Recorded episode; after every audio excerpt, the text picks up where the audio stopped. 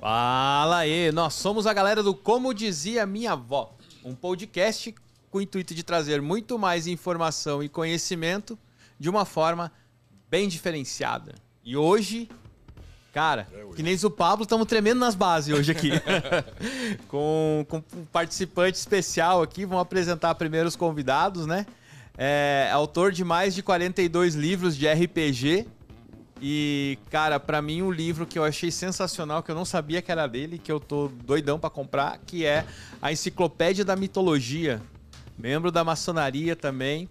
O cara, pesquisador de, de, de, de várias frentes, um, um exímio entendedor de cabala e cabala hermética, cabala cristã, cabala todos os tipos de cabala, né, então.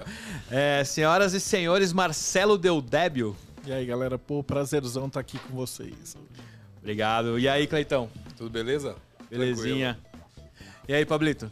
Muito bom dia, boa tarde, boa noite. Senhoras e senhores, aqui quem fala é Pablo Juan, mantendo o clima quente até nas quartas-feiras de Cinzas da Vida. E hoje, que convidado, hein, Cleiton? Que isso, que honra. Marcelo, seja bem-vindo. Cara, eu vou, eu vou falar ao vivo, né? Que eu tava falando. eu falei fora do ar, mas é, é, é, é engraçado você estar tá aqui, porque um amigo meu falou: Cara, você tem que fazer um curso de um cara. Eu falei, quem que é esse cara? Falou, cara, o Marcelo Del Débio. Eu falei, sério? Não, que o cara é foda, já fiz o curso dele, eu vou fazer de novo e você vai fazer comigo. Aí eu falei, não, beleza, vamos fazer junto. Aí o Cleito falou, oh, vou trazer o Marcelo Del Débio tal. Eu falei, pô, legal, o cara é referência, cabala. Eu falei, eu lembrei desse meu amigo, eu falei, cara, Tu conhece o Marcelo Deldeb? O cara, pelo amor de Deus! Não acredito, o cara é foda! Cara... Não, eu, vou, eu vou dizer nas palavras dele, né? Ele é fera de verdade e tal. Aí eu falei, caramba, cara, aí eu já fiquei tenso, já tô tremendo a base, já. já, já, já passei o dia inteiro estudando. Nem parece é. que o ar-condicionado tá ligado. Né? Nem parece que o ar-condicionado tá ligado. Mas seja bem-vindo, Marcelo. É, é, é uma honra ter você na mesa aqui para nossa edição especial de Natal. E hoje, dividindo aqui o microfone comigo, a dama do podcast. Salve, galera do Instagram! E hoje eu ouvi dizer que eu vim aqui aprender sobre a árvore da vida, é isso? Falaram sobre algumas coisinhas aí, uns mitos. Eu não tô entendendo se é religião. Que bolo que me meteram, minha gente. Mas hoje eu tô aqui para aprender. Vamos lá? Bora. Bora, Bora. Bora lá. É, lembrando, galera, que esse é um programa gravado, mas no chat aqui, quem quiser, pode. A gente vai conversando com vocês aqui no chat, mesmo sendo gravado, depois a gente conversa, né? Se der, não sei se vai ser possível, mas a gente descobre isso lá na frente. É. Uma. Eu já queria fazer uma pergunta, mas se eles responderem, a gente pode voltar e responder no passado? Pode, Como é que lógico, sempre isso? pode, né? É, então hoje uma edição especial aqui com, com o Marcelo. E, cara, eu, eu tava falando isso antes em off, é uma coisa bacana de trazer. É, você foi um cara que fez parte da minha adolescência. E eu não sabia. Eu sou um cara, eu, eu, guardo. Se você perguntar, dizer, ah, o livro que fala da história tal, eu sei qual é que é o livro. Agora, se disser, ah, o livro do autor tal, eu vou dizer, velho, aí eu já não sei de nada, entendeu? Eu não guardo. Dificilmente eu guardo, eu guardo mais, é, é, é livro mesmo. E aí pesquisando e descobrindo mais a história, eu disse: Meu, esse cara eu não tenho muito o que pesquisar desse cara, porque esse cara fez parte da minha adolescência com uma coisa chamada RPG. Que você comprava uns livrão pra fazer, pra jogar. RPG. Hoje é tudo pelo computador, né? Tudo pelo computador. No RPG não manteve nem o nome, né? Você fala assim, RPG. Aí o cara fala, ah, de qual computador, qual plataforma, né? Na internet e tal. E aí eles chamam de RPG de mesa. Antigamente era RPG e aí tinha um RPG de computador. E em algum momento aí nesse meio tempo, se vocês quiserem, a gente pode falar disso daí. Inverteu tudo. É, cara, eu vou te dizer, você tem alguns livrinhos, né? De alguns, alguns livros de RPG, é uma bibliografia bem, bem extensa, né? De, ah, de é RPG muito, no Brasil, né, cara? É porque antigamente a gente usava um negócio que não sei nem se o pessoal que está escutando a gente sabe mais, chama banca de jornal. então os livros saíam com tiragens gigantescas. Né? Então, Brasil inteiro, né? É, e a gente, cara, o que, que a gente fazia? A gente se reunia, tipo, sexta-feira, era eu, eu participava de uma galera que a gente jogava basquete e tal, mas é, e tinha uma outra galera que a gente jogava RPG. Então, às vezes, sexta-feira à noite, sábado à noite, era sempre à noite. E sempre na madrugada pra jogar RPG. Eu comecei jogando Magic, que eram umas cartas lá, que teve um amigo que me apresentou que eu não conhecia. Aí fui conhecer Magic e depois eu fui migrando pra, pra, pra essa área do RPG. E era sensacional. E aí, cara. Você lia, você jo- jogava o RPG, porque era assim, não, não tinha é, uma imagem. Eram os dados, os integrantes ali e a tua imaginação. Entendeu? Ah, o que, que vai fazer? Cara, é, e aí tinha um cara que era o, o- o mestre, que era o cara o, o que era o cara que distribuía, né? Então você ficava ali jogando. E eu lembro que a gente jogava e às vezes acontecia algum, o, que nem eu disse ali, o Ija o caramba, saca? o negócio era muito mais tenso, não era joguinho do copo, não. O negócio era, era pesado, velho, porque você tava jogando e a gente jogava, alguns a gente jogava tipo com vela, no escurão, só a vela acesa ali e os dadinhos e as, as velas iluminando o dado e aí falava. Era tipo assim, sabe aquele contar história de terror na, na fogueira? Era mais ou menos isso. Então, e você fechava ali o olho, então você via vulto passando, você, você sentia uma respiração do lado do seu ouvido, né? E, ô, É, Dodeb, isso aí isso é- eu- Mas isso aí era o quê? Era mais. Tinha um lado proposital disso ou era coisa da imaginação dele, por exemplo? Mais ou menos tinha assim, porque na época a gente fez mesmo o livro o Trevas do Arcanum, eles eram baseados em magia de verdade. Então tinha a árvore da vida, você fazia. Claro que assim, em vez de ser simbólico, né? Quando a gente tá falando de fogo, água, ar, terra, era mais literal. Então o cara era fazer uma magia de fogo, aparecia uma coisa de fogo. Então a gente, a gente pegava basicamente os grimórios medievais e falava assim que ah, tinha que usar, sei lá, asa de morcego. E aí no jogo era asa de morcego, né? De verdade é uma planta. E aí a gente pegava e literalizava tudo no jogo. Então ficava mesmo num clima que com vela e o pessoal às vezes exagerava também, né? E tinha nome de anjo, nome de demônio, você jogava com alquimista. Daí tinha umas fórmulas, tinha os alfabetos mágicos que eram os alfabetos mágicos medievais de verdade. Então a galera às vezes fazia diário com, com letra em alfabeto antigo do John Dee e tal. Então, assim, é, te- acho que o Trevas foi o que mais teve relatos de coisas diferentes acontecendo assim na mesa. É, mas o arcano também. É que o Arcano era medievalzão ainda, né? Eu- Você tinha eu- Inquisição, É. Templários, toda É. essa parada. Cara, era, era muito bacana, velho. E aí você jogava e a gente curtia essa- esse tipo de jogo, saca? De- O Trevas a gente também jogou, mas um tempo depois. E aí foi, eu até tinha comentado com o Cleiton uns, anos, uns meses atrás, que eu disse, pô, tinha um cara que eu conheci, que a gente tava falando de São Cipriano, do livro de São Cipriano. O Cleiton, não, não, não vai por esse lado, não sei o que. Disse, não, mas tinha os rituais do São Cipriano no jogo também. Por Ficar isso- invisível. então, Eu falei pra você não ler que você ia ficar doido. Então, Mais doido de Por isso que esse cara, ele, ele apareceu lá no nosso grupo. Porque ele tinha o livro de São Cipriano e quando a gente... Porque o que acontecia? A galera se reunia, a gente começava a falar e aí esse doido, ele apareceu do nada. Ele não era da nossa galera. Ele brotou, saca? É aquele espírito que brotou do chão. E aí ele disse, não, mas isso tem no livro de São Cipriano. Eu disse, não, aqui tem nada, velho. Eu nem sabia quem era São Cipriano, entendeu? Eu nem sabia o que, que era esse livro.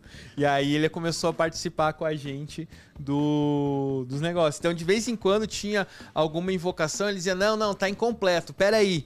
É, a gente tirava as coisas. ah, Não, peraí. Então tinha do São Cipriano clavículas aí, com os demônios e tal, e a gente só tirava o nome certinho, assim, por o nome. Mas era só um jogo, gente. Era só um Só jogo. um jogo. Vamos deixar Mas a, claro. que- inten- a intenção de, de colocar isso nos jogos era o quê? De difundir a- esse tipo de conhecimento, essa filosofia hermética, Acho essa que parte de sim. magia, É- assim, ou era uma coisa. Pra responder essa pergunta, tem que colocar o, o ouvinte no, no- no- tempo e espaço certo, né? Então você tem que imaginar uma época que não existia internet, não existia celular. A galera se comunicava por cartas ou telefone fixo, assim. E mu- muito, tempo antes, né? Eu, eu passei um tempo na Europa e eu fiquei apaixonado por isso. Eu trouxe um monte de livro. Então, minha, a- o grande trabalho que eu considero, né? Da minha vida foi a enciclopédia de mitologia. Que era numa época onde, num Word daqueles pilantras, assim, tela azul que você vai digitando, assim, TXT. Eu trouxe, assim, dezenas e dezenas de enciclopédias que eu ganhei da galera de lá pra cá pro Brasil. E eu ia fazendo o trabalho de tradução, porque não tinha nada aqui. Você tinha um câmera cascudo e olhe lá.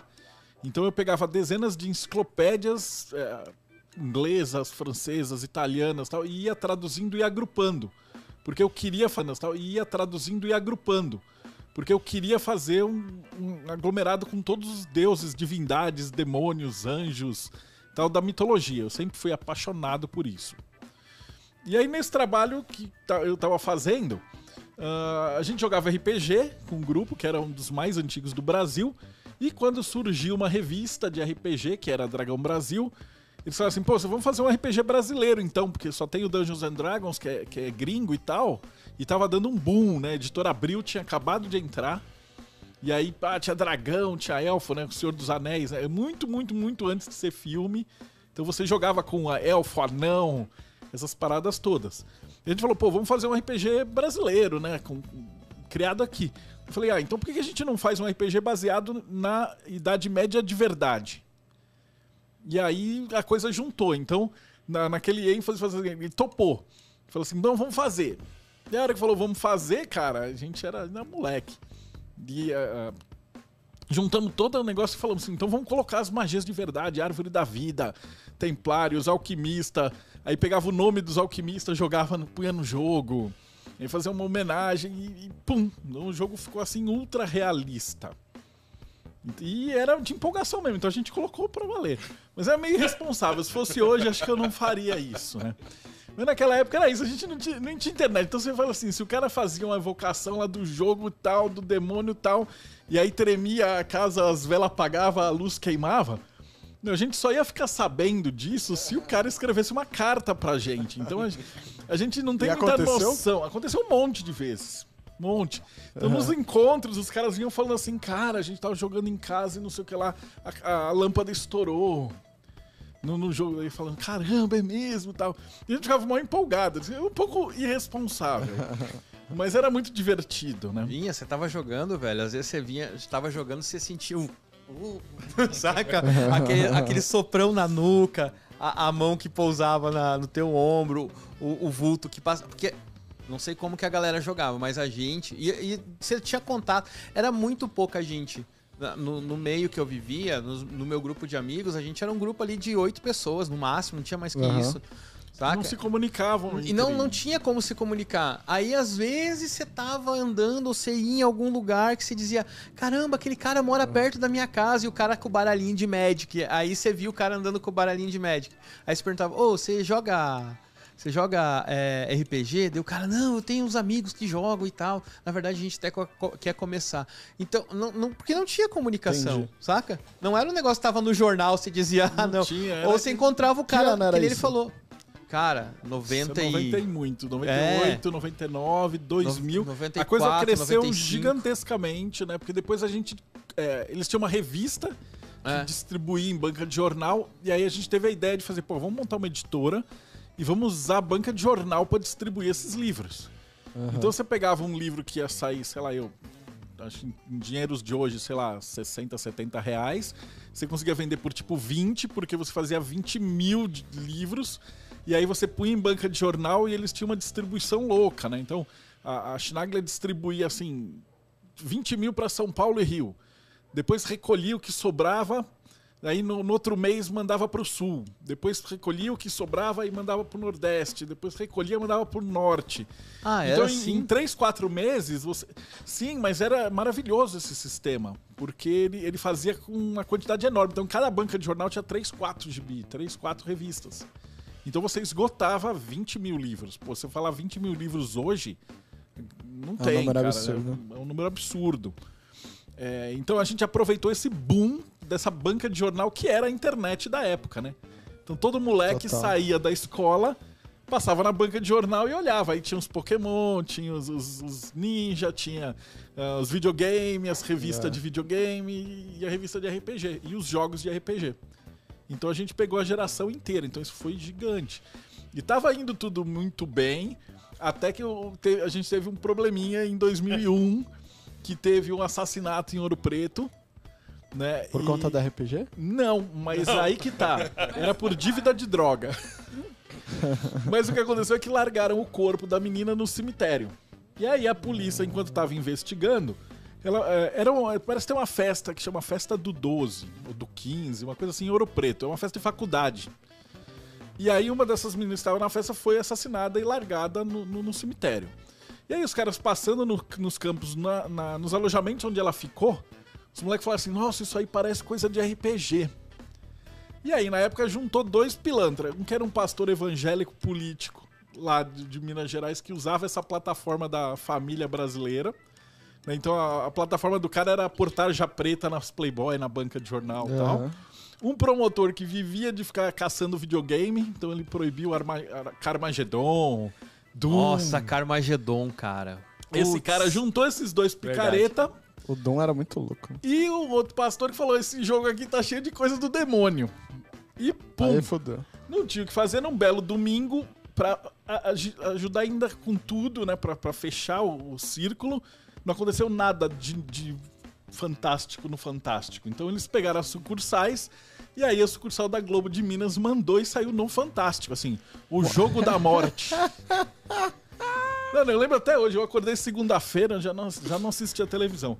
Fui abrir o ICQ, tipo, duas mil mensagens. tipo, pessoa piscando, assim. Falei, o que aconteceu? Acabou o mundo, né? Porque, é, de novo, uma, uma época onde não existia internet, ou ela era muito vaga.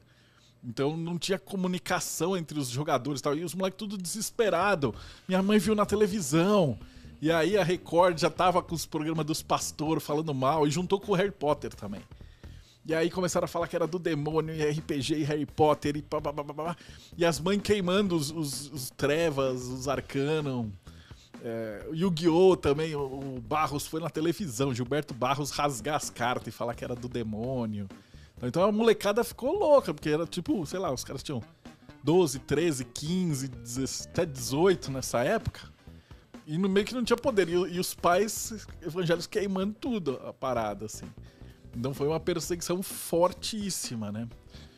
Chegaram aí atrás de você, assim? Chegaram, a gente foi processado e processou o Ministério Público, porque eles queriam proibir o meu jogo. Era o Uau. Trevas, o Vampiro e o GURPS Illuminati. E o, o- A gente puta, gastou uma grana com advogado, indo pra Brasília. Aí depois de uma briga jurídica gigante, o RPG passou a ser regulamentado. Então se você escrevia um livro, ele tinha que ser, é, passar por censura. E aí eles iam dar a classificação etária do livro. Né?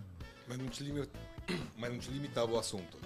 Não, porque a gente mandava eles. Eu não sei se pode falar palavrão, a gente Pode, a pode, merda.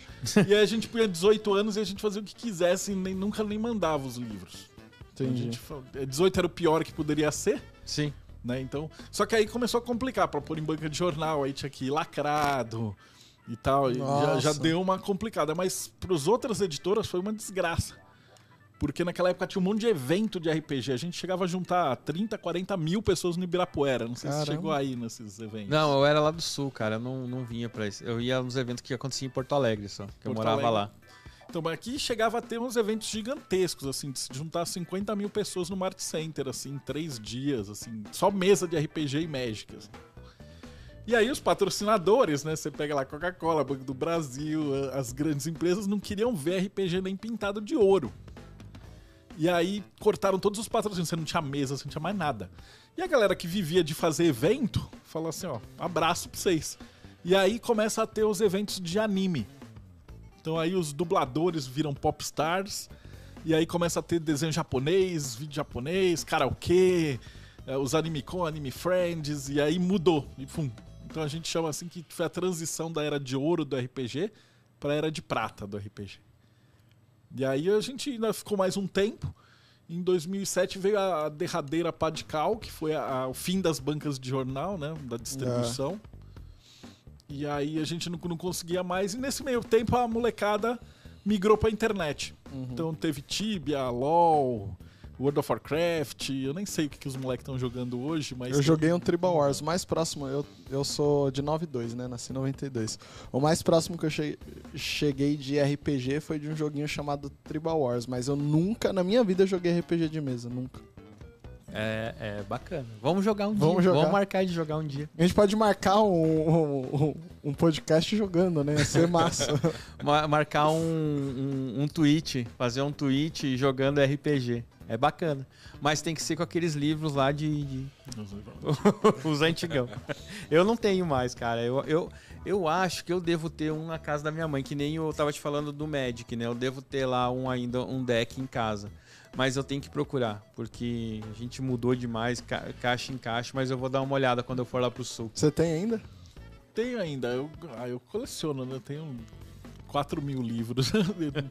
Livro não é um negócio que eu, vou juntando e vai pra biblioteca. Então eu tenho os RPGs Massa. desde a década de 80 ainda. E tu joga ainda? Não, faz. Ó, vou falar mais de 15 anos que eu não jogo. Porque a hora que acabou, né? Quando deu essa segunda rodada, o meu sócio saiu, foi prestar concurso público. E aí eu falei, putz, o que a gente faz? Fecha a editora e tal.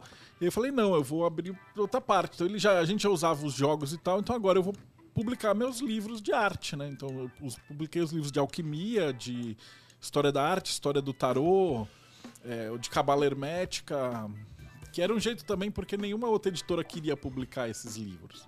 Hum, Porque, não sei se chegou a ver, ele é, ele é gigante, capa dura, inteiro colorido, com papel couché. Ele é equivalente a um livro de, de arte da Taschen. Então as editoras olhavam e falavam: que cabala? O que, que é isso? E tomei uns 15 não. a igreja olha, não vai deixar, né? não ia deixar e tal. E olha que eu era da loja maçônica Madras, né? Que tinha a editora Madras que publicava essas coisas. Nem na assim, Madras deixar? não, o investimento pra fazer isso aí era tipo dois carros.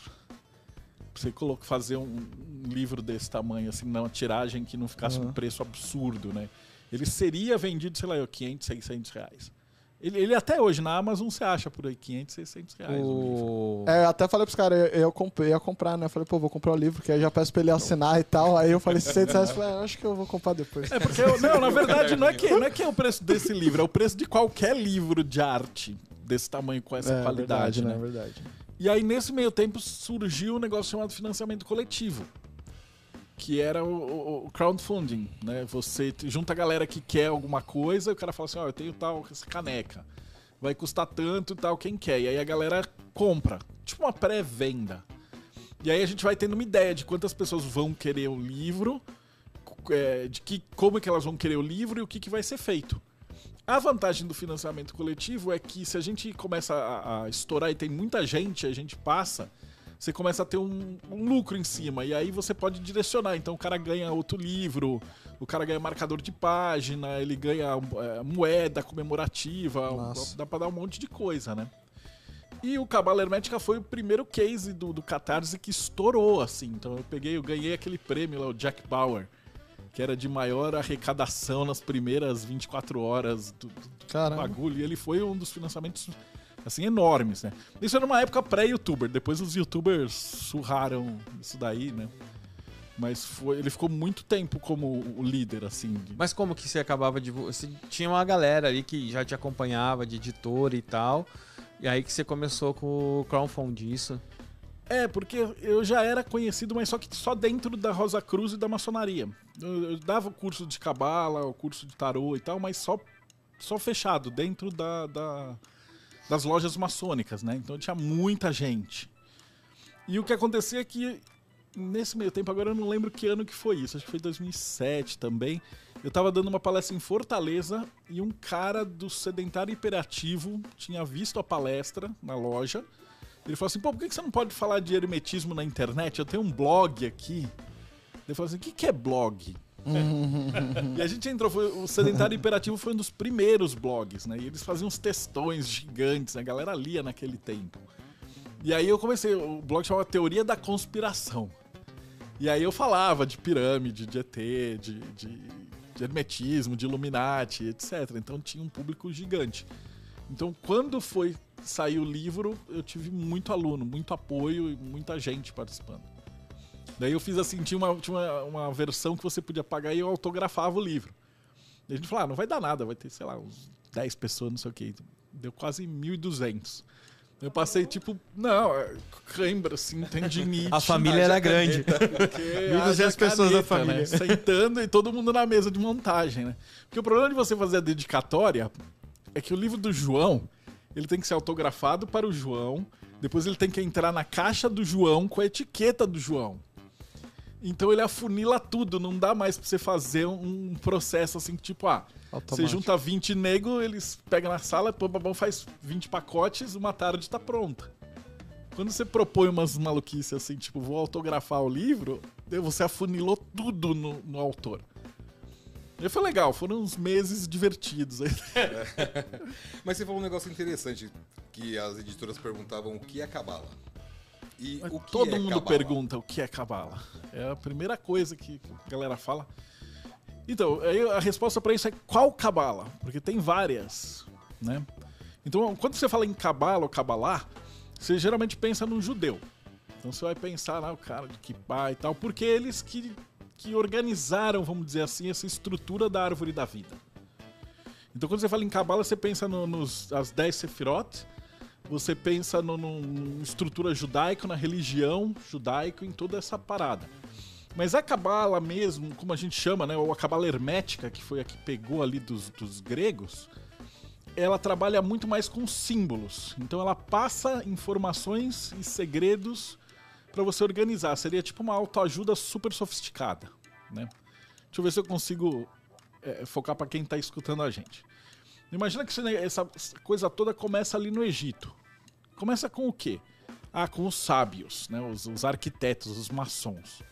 Pô, mas por que os maçons? Porque eles sabiam ler e escrever. Só que aí você fala, pô, eu sabia ler e escrever. Mas imagina um mundo onde todo mundo é analfabeto. E aí você tinha lá o cara que ia construir a pirâmide, o cara tinha uns papiros com símbolos. E aí o cara olhava o símbolo assim, aí o cara sabia tudo, né? Ele falava assim, pô, Cleito, você já, já. Ontem você tava organizando aqui o telhado, hoje faz isso, isso e aquilo. E aí o cara fazia umas marcas. Daí eu ia embora, aí vinha um outro cara, pegava o papel e falava, ô Cleiton, você ergueu aquele telhado? Você olhar pro cara e falar assim, mas esse cara não sabe quem eu sou, nunca vi esse cara na vida, como é que ele sabe essas coisas? É que a gente nunca para pra pensar, porque todo, assim, pelo menos os- os ouvintes aqui, todo mundo sabe ler e escrever. Aham. Então a gente, a gente não pega como é horrível ser analfabeto. Não saber nada. Então parece mágica. Tudo, tudo é magia. né? Então eles falam, pô, esses caras eles têm, eles sabem toda a história, né? Imagina. E aí eu cito isso, provavelmente se alguém tá me acompanhando, eu falo em toda entrevista, mas eu nunca me canso de falar, que o Carl Sagan fala a definição de magia. Né, Você pega um pedaço de árvore morta, umas cascas de árvore morta, com uns rabiscos de tinta, e aí você olha pra esses rabiscos de tinta, um maluco que morreu 300 anos atrás conversa com você dentro da sua cabeça, e a hora que você tira essa, essa casca de árvore morta, você tem um conhecimento que você não tinha cinco minutos atrás. É isso. Se isso não Louco, for magia, nossa. cara, o que? Um livro é magia. Sensacional. Se isso não for magia, o que, que é magia? Então essa era a ideia, mas pros caras de lá eles falavam, mano, esses caras são, são feiticeiros, né? São malucos. ah. Então eles tinham essa ideia. E aí essa, essa eh, estrutura, ela sai do Egito em dois, dois pontos. Então uma parte vai para os gregos e outra parte vai para os judeus. Dos judeus é Moisés, todo mundo conhece a história. Ele sai de lá, Dez Mandamentos, a tribo e tal, e toda aquela estrutura da cabala judaica toda organizadinha. E os gregos, eles vão na escola pitagórica, com Pitágoras, que também é super conhecido. Qual a diferença do Moisés pro Pitágoras? Moisés era monoteísta e Pitágoras era politeísta. Então você tem a cabala judaica que fala assim: ser humano, Deus, um Deus, é, imagem e semelhança, e a gente tem que é, olhar essas qualidades de Deus, beleza, bondade, amor, inteligência, prosperidade e tal, para nos tornarmos próximos de Deus. Para os gregos, eles falam assim, cara, múltiplos deuses. Então, em vez de uma deusa da beleza, em vez de ter beleza, sabedoria, força, inteligência, você tem Deus da força, deusa da beleza, Deus da sabedoria, Deus da inteligência, etc. Em vez de você meditar para se aproximar de Deus, você assiste o teatro. Então lembra que teatro era grego, invenção grega. E aí você vendo esses personagens interagir nessa ritualística, você aprende alguma coisa. E esse método grego é usado até hoje, né? Você vai assistir um filme, uma novela, né? Eu brinco e falo assim, pô, se o cara que é o, o- o bonitão da novela e tal, raspa o cabelo e pinta de azul, no dia seguinte, todo mundo no ônibus tá de cabelo raspado e azul. Então o ser humano aprende nesse teatro de. E as ordens iniciáticas vieram daí, eles puxaram essa, essa parte, né? Maçonaria, Rosa Cruz e tal. As iniciações são todas teatrais tal. Por isso que eu chamo de cabala hermética. Hermes era o deus da comunicação, né? O deus que, que era o intermediário entre o homem e os deuses. Então cabala seria mais ou menos isso. É um manual para você ficar, chegar mais próximo de Deus. Você fala assim: ah, mas e se eu for ateu e não acreditar em Deus? Não tem problema, funciona. Porque você vai estar chegando mais próximo da perfeição. Então ele, ele, ele funciona como se fosse uma escadinha, né? E você vai subindo esses, esses degraus. Então, aprendiz, companheiro, mestre. Então você vai a- a- melhorando o seu trabalho, você vai aperfeiçoando. Então primeiro você é, sai do, do primeiro. chama Malkut. Eu vou falar uns nomes assim, mas quem tá ouvindo não precisa prestar muita atenção nos Seria o mundo material, né? Aquele mundo profano. Daí você fala assim, pá, eu quero estudar Cabala. Então você já vai dar um passo pro primeira esfera, né? A esfera número 9. Você começa do 10, aí vai 10, 9, 8, 7, 6. O 9 é, pô, tem alguma coisa a mais aqui, né? Tem arte. E aí você começa a observar a arte. Fala, poxa, olha só. Essa arte tá passando um símbolo, tá passando um sinal, tá passando uma, uma magia, né? Hoje a gente chama de psicologia, tem um monte de nome. Mas quer ver? Eu vou contar outra historinha. Vai, manda essa. Imagina os seres humanos, tudo assim, tipo, no meio da África, com um mamute. E aí eles estão com fome e eles precisam caçar um mamute. E aí fala assim, mano, como é que a gente vai caçar o mamute? Olha o tamanho daquele bicho, mano. Não dá. E aí um sacerdote chega na caverna e desenha assim, um monte de homenzinho com os mamute. Aí um monte de homenzinho furando o mamute. O mamute morto e um monte de homenzinho dançando. E aí ele chama todo mundo e começa, agora, ah, vamos gritar, ah! E aí todo mundo, ah!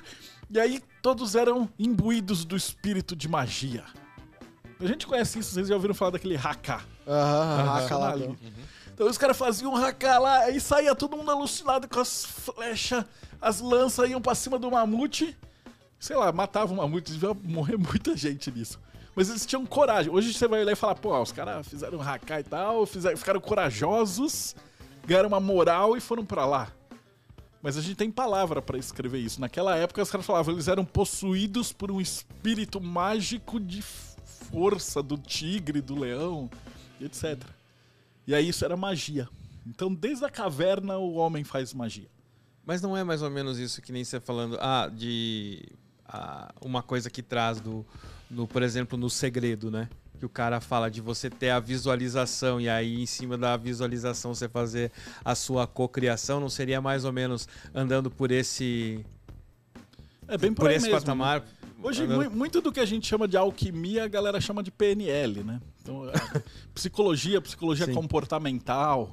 Você pega, mas, sei lá, você tá num time de rugby, você prefere enfrentar um outro time de, de americano que estão por ali? Ou você prefere enfrentar uns doidos que ficam gritando e fazendo hacá e ficar muito louco? Eu teria mais medo desses caras. Então isso, isso é uma magia, você tá mexendo com a realidade. Você mexe com o emocional, você mexe com Você a mexe com o pessoa, né? emocional, mexe com a pessoa, os caras vão fugir de medo ali. Então, tudo que mexe com o nosso emocional, com, com o mundo material, é magia. Então, uma música, uma arte, uma pintura, uma canção, cores, você tem um monte de truque. Então, esse é o primeiro passo. O cara adentrou nesse mundo mágico. E, e- e aí também vai. vai- Teoricamente, todo mundo faz magia. todo mundo faz magia. Todo mundo, vocês só não dão o nome disso, né? Porque ficou com aquele tabu, né? Sim, sim. Ah, magia do demônio, feitiçaria. Mas não tem nada disso. Você, na verdade, todo mundo faz magia. Qualquer desenhista faz magia. Qualquer che- chefe cuca faz magia. É que nem a alquimia, né? Que o pessoal falava de transformar o chumbo em ouro. Que é o, o, o esquema do, do alquimista, né? Que todo mundo dizia, ah, mas o alquimista é transformar o, o chumbo em ouro. E eu acho que eu vi, não, não lembro, acho que foi a Luciana Galvão que ela fala disso, né? De, desse conceito. De, gente, isso era um disfarce daquela época, mas na verdade era o cara transmutando estudos, né? O, o cara na transmutação do conhecimento dele. Era ele buscar o, o, o, polir a pedra bruta, né? A, a desbastar a pedra ali para chegar a algum ponto, né? Mas não que e esse desbastar vai, né? Não é, É, ah não, tá eu vou quebrar o agora chumbo do ego no ouro da essência. E aí você tem vários materiais. no né? ouro do conhecimento E da aí cada, essência. cada um tá relacionado. Então tem lá o ferro, o cobre, a prata, e aí você vai se lapidando. né? O alquimista ia trabalhando com metais. Basicamente o que acontecia não é que era uma protoquímica, mas na verdade cada profissão ele descobria que assim, tipo, a gente era ferreiro. Aí a gente tava batendo lá na- pra fazer uma espada e ele chegava à conclusão que se você forjasse com mais calor, de batia de tal jeito, tal, era melhor. Então, via tentativa e erro, a gente ia melhorando. E aí a gente começava a fazer manuais para isso. E a gente percebia que hoje a gente tem uma palavra para isso que chama metáfora, que a gente percebia que a gente poderia estar falando do- de bater o ferro e ao mesmo tempo a gente se a gente aplicasse essas coisas simbolicamente, a palavra-chave é esse simbolicamente. Hoje é fácil, a gente tá no século XXI, a gente tem palavras para descrever isso. Mas um cara medieval não conhece a palavra simbolicamente. A- mas o cara tinha uma iluminação, ele falava, porra, olha, se eu, tipo, não agredir o ferro com as porradas gigantes, a arma não deforma. Mas se eu não for lá e não ba- bater na minha mulher com força e tal, ela, me, ela briga comigo. Então, se eu tratar minha espada com gentileza e a, e a minha esposa com gentileza, eu vou ter uma vida familiar feliz. Aham. E aí o cara começava a ter umas ideias. E aí eles iam fazendo associações. Então, os manuais de alquimia são manuais práticos, né, de, de metalurgia, de química, de botânica, etc., aplicado na vida. Então você faz lá um manual de planta. Pô, você tem que pôr a semente, ela tem que ter luz, tem que ter água, tem que ter equilíbrio. Se eu puser muita água, ela apodrece. E aí, se eu, se eu falar que água é emoção, ah, eu vou na minha família. Se eu tratar meu filho muito mole, ele vai ficar de um jeito. Se eu for muito duro com ele, então eu também tenho que ver o emocional equilibrado. E aí a galera ia, fa- ia fazendo essas percepções. Nota que eu tô falando isso, mas isso levava um século. Muita anotação, muito é, é, discípulo, muita gente meditando em cima. E não tinha internet, tinha porra nenhuma, você fazia o dia inteiro a sua profissão. Então era muita, muita filosofia juntar nisso daí. Não dava pra ver nenhum videozinho no YouTube, né? É, exatamente. Vai Uma- consultar onde, né? o cara, ele- eles tinham que constar nessas guildas, né? E trocava informação, e aí isso foi criando a alquimia. E é claro, aí a galera de fora fala, ó, alquimista transforma chumbo em ouro. Aí capturava os alquimistas, torturavam ele porque queria ouro. E aí o cara falava, mano, mas é simbólico. Os caras, que é simbólico? Você falou que transforma chumbo em ouro, tá? escrito." E aí batia, batia, batia no cara. Aí o cara conversava, não, mas é, o é o ouro do ego no. no- no- é o chumbo do ego no ouro da essência. Eles falavam, ah, então você é um charlatão, você é um falsificador. E aí batiam mais ainda. Batia mais- batia no mesmo jeito. Morre pra não ser Então, os- Os charlatão. alquimistas, eles tiveram uma vida muito difícil. Por conta dos símbolos, né? Por conta do, do, do Ah, simbolismo. Mas até mesmo pra eliminar a concorrência, eu acho, um pouco, né? Porque você imagina, você tá ali numa forja, fazendo a forja de uma espada, né? É, dependendo do que você anotar e como anotar, o exército contrário vai pegar Sim, aquela sim, sua sim. anotação e vai fazer a mesma. E aí você perdeu o seu poderio. É que nem o lance da, da pólvora, entendeu? Quanto tempo a galera ficou correndo atrás da fórmula da pólvora pra poder fazer o embate? E, e os caras criavam todo um misticismo em cima da pólvora. né? Exato. E Então é a mesma tudo coisa. isso, porque era tudo militar, né? Sim, É, cirurgia, medicina, matemática. Imagina, você vai deixar lá instruções como é que você vai fazer um navio, a, a vela. Isso era tudo passado e era tudo com código. Então você precisava ter uma iniciação para ver se o cara era de confiança, se não era espião. Aí investigava a vida do cara, via se ele treinava ele, aí ele entrava. Era praticamente uma ordem secreta mesmo, né? O cara passava por um monte de teste, investigavam o cara. Por quê? Pelo que você falou, imagina. Eu tenho o segredo da pólvora, ele vem, eu ensino pra qualquer um, aí ele pega e vai na outra cidade e vende pra lá. Por isso que quando a gente fala de maçonaria no início, eles falavam: ah, se você liberar os segredos, eles vão cortar sua garganta, arrancar sua língua, te enterrar de cabeça pra baixo na praia. E aí tinha um monte de coisa horrível. Você olhava o ritual da maçonaria e falava: nossa, que horrível isso. Mas é porque naquela época eram segredos que realmente E qual, e qual o melhor, a melhor forma de cortar que esse segredo não se propague? É jurando a tua vida, né? Dizendo que você vai, você vai morrer, a sua família vai ser entregue pro Satanás. Principalmente porque era uma época que a gente vivia que nem época de Inquisição. Que todo mundo era bruxa, todo mundo era, era, era condenado à fogueira. Então dizia, cara, se você entregar isso, se você abrir esse segredo, sua mulher vai, vai morrer, você vai ser decapitado, vão arrancar dois, três dedos. Então, existia, acho que é, é toda uma mística criado, porque, queira ou não, é as armas que os caras tinham naquela época, né? Eles ofereciam pra você ficar com metade do dinheiro. Então, tipo, se eu te denunciasse, aí se eles te prendessem e tal, uma, uma porcentagem da sua grana ia pra mim. Então, tinha muito incentivo dos caras dedurarem os, os cientistas, os alquimistas. E nessa época da Inquisição foi quando surgiu a. que você coloca no livro ali, a Cabala Cristã. É, a Cabala Cristã surge aí. pegar Os... Eles os pegam santos- os judeus e falam assim: ou vocês vão se converter ou vai tudo pra fogueira. E aí os caras falam: ah, agora a gente vai se converter. Isso aí é século XIV. E aí surge o tarô, né? O, o tarô ele é um anagrama de Torá. É uma das ideias, né? Não é verdade. Tem, isso é questionável porque não existe nenhum registro disso. Mas a ideia é que são, são os 22 arcanos que equivalem às 22 letras do alfabeto hebraico. Então o tarô era um jeito de você alfabetizar uma pessoa. Então quando você fala ah, o mago, a torre, o louco, etc., eles carregam com eles simbolismos que remetem para aquela letra. Então se você tiver um mestre, o cara através da carta do tarô, ele consegue ensinar uma pessoa a ler e escrever. Então isso era uma das partes. Nesse, nesse tempo também surge é, os livros sagrados que a gente chama de Cabala, né? O Sefer Yetzirah, o Zohar, os grandes livros que hoje são conhecidos. Por quê? Porque a galera ficou com muito medo de todo mundo ser queimado e tal, e esse conhecimento se perder para sempre. Então, e os, os rabinos da época, que eram mais ortodoxos, não queriam que escrevesse isso. Era boca ouvido só. E a cabala cristã era os sábios do cristianismo, que eram as universidades e tal, de posse de todo esse material, eles simplesmente transformaram. Então eles pegavam a Torá, transformavam no Velho Testamento, e aí eles aplicavam a mesma fórmula para isso. E eles tinham uma vantagem gigante, né? Porque a igreja vem de Roma, que vem dos gregos, então eles tinham imagens. E aí você podia fazer uma imagem de um santo, que, que dentro do judaísmo não pode. Você medita na letra, no nome de Deus. Mas no catolicismo não, você tem o santo, e aí eles já eram, estavam acostumados a transformar coisa. Então você tinha um deus pagão que matava o dragão e tal, ah, virava São Jorge. Ah, uma deusa não sei o que lá da colheita, virava Santa Brígida. Então cada santo católico é um deus pagão, que eles iam transformando. Eles fazem isso até hoje. Né? Você pega a música gospel, aí tipo, rock não era do diabo, aí agora tem rock gospel. Aí tem samba gospel, pagode gospel, fil- funk, né? filme pornô gospel, tarô zoando. gospel. Tem mesmo? Tem. Eles vão aproveitar, porque é mais fácil, que os caras fazem isso desde desde o século I, cara. Então, eles iam, iam trazendo isso. Então, trouxeram a cabala para essa cabala cristã.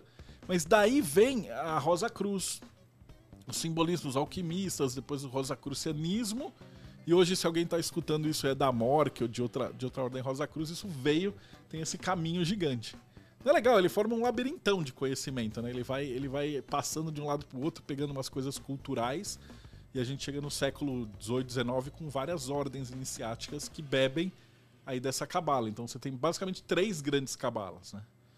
A, a judaica, a cristã e a grega, a hermética. A grega é hermética. Hermética. Que é aqui com símbolos e tal, que é a mais fácil de entender.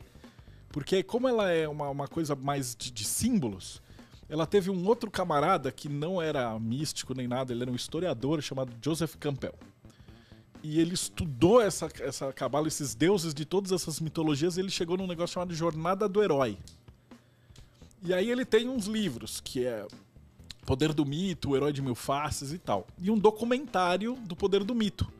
Desse documentário, ele foi filmado durante seis meses, que ele ficou num rancho com dois caras desconhecidos, que são, não sei, eu vou falar o nome aqui, não sei se vocês vão saber, né? Um é Steven Spielberg e o outro é George Lucas. Não sei não. Então, e aí depois disso, esses caras juntaram e fizeram Star Wars, Indiana Jones.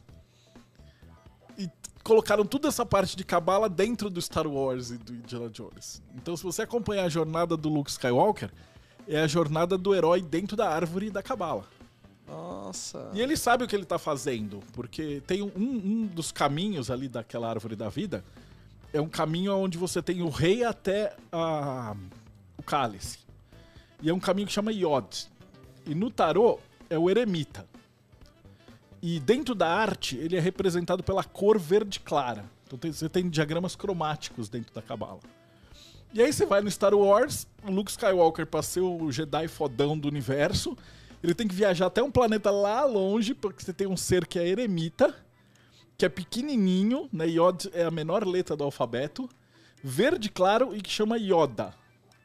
Você fala, é muita coincidência pra você achar que o cara não sabia o que, que ele tava fazendo. Né, Então isso tudo foi pra tudo que é filme que vocês imaginarem depois. né? O Harry Potter bebe disso, Senhor dos Anéis bebe disso, Nárnia, ah, tudo que é os grandes blockbusters da literatura, eles todos eles bebem da, da jornada do herói. E eu, assim, eu tô muito impactada, porque ele fala tudo isso e eu vejo muito mundo do marketing dentro disso, né? Quando você Sim. fala da- do estudo das cores, pra mim, tipo, beleza, quando eu vejo o marketing e eu estudo o marketing falando dali do círculo cromático, dos significados, da jornada do herói, dos mitos e tudo mais, é uma coisa que, tipo, ok, eu estudei para Eu estudei para. Gente, eu não fiz faculdade, mas eu estudei. E agora, de. Não fiz faculdade de marketing, gente. Calma, eu sou graduada. É. Me pegando um pouco, tô ficando nervosa. Mas isso do- da cabala, tipo, agora eu imagino que muito disso é o marketing é fonte filhinho, pri- pri- não sei se primogênito, mas O ma- é o marketing é o irmão podre da alquimia. Não fala porra.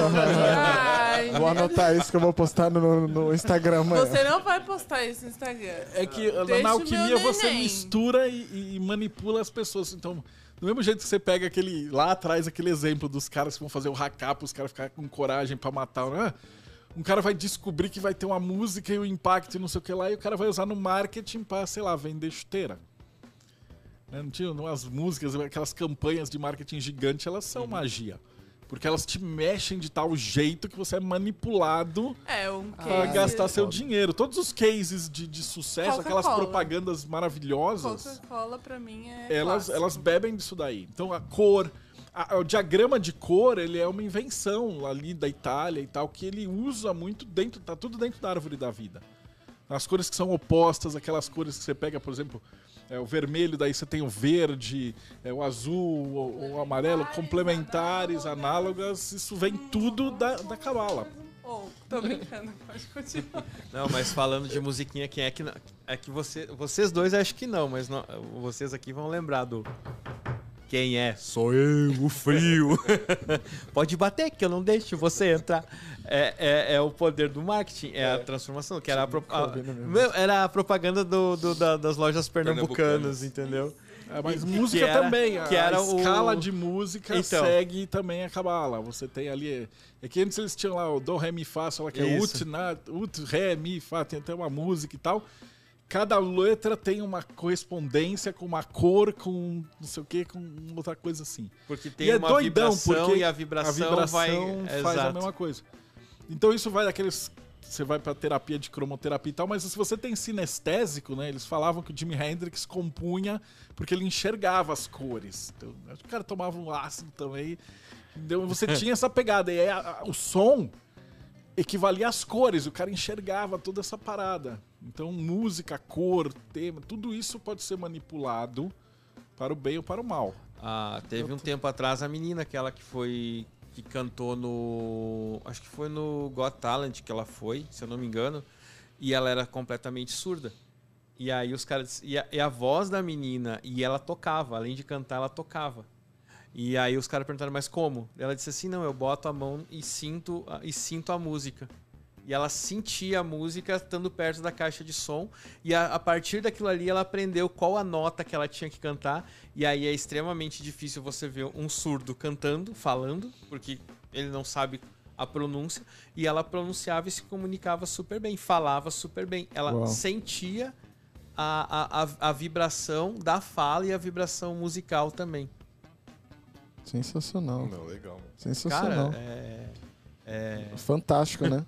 É, que tem. Eu, eu tenho uma dúvida aqui. É, o que é a árvore da vida? A árvore da vida é um diagrama. Então, deve ter um desenho aí, acha pra eles. Mas é, é um diagrama que vão, vão ser esferas conectadas por, por tracinhos que vão fa- fazer uma montagem e uma estrutura. Sabe a amarelinha? Uhum. A amarelinha, diz a lenda que quando os rabinos estudavam essa cabala eles desenhavam no chão. E aí você tem, lembra que você vai de, de 1 a 10, céu e inferno, e aí começa 1, 2, Isso, 1, isso, 2, isso. 1, 2. Então, o diagrama, ele- eles vão mostrar pra você, você vai tomar um susto. Olha só como que é. É uma amarelinha. Entendeu? Que vai do, do, do, do inferno até o céu.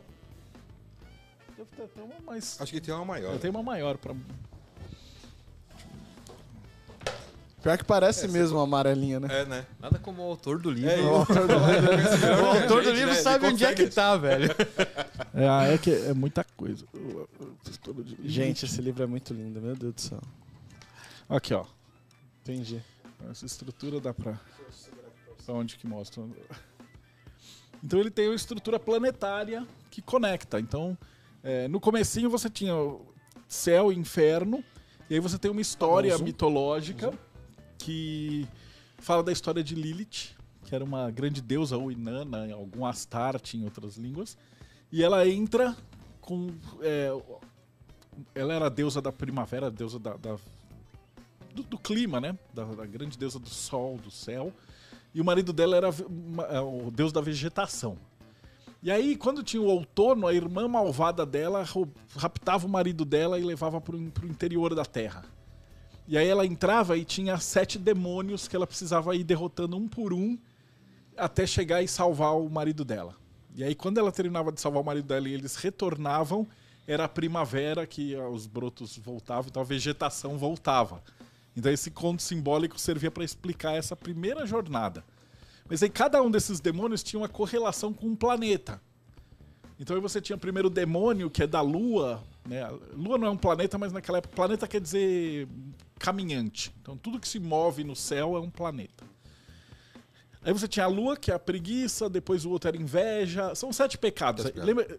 Então não é pecado, a igreja absorveu isso e transformou em sete pecados. Mas o spoiler era isso. Aí o segundo demônio era da inveja, depois da luxúria, do orgulho, da ira, da gula e da avareza. E aí cada um que ela ia derrotando, ela ia perdendo um pedaço da roupa. E aí chegava no final, assim, ela já estava toda nua, né? Que seria que o. Depois, simbolicamente, eles falavam que era o ego se despindo. Aí tinha várias histórias que contavam isso. Mas basicamente era a história do da natureza morrendo, passava pelo inverno e depois renascia no verão. Na, primavera. E essa era a primeira história, a primeira estrutura da árvore.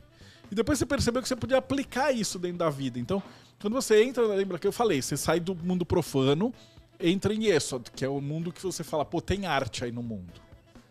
Aí você fala, pô, então eu preciso melhorar minha arte. E aí você vai para aprendiz, companheiro, mestre.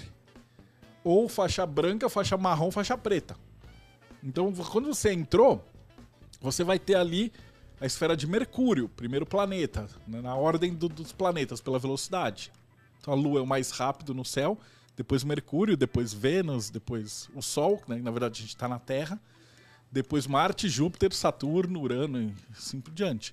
Então começa, então Mercúrio fala assim, ah, então primeira vez é o intelecto, então para eu aprender a desenhar, primeiro eu tenho que treinar.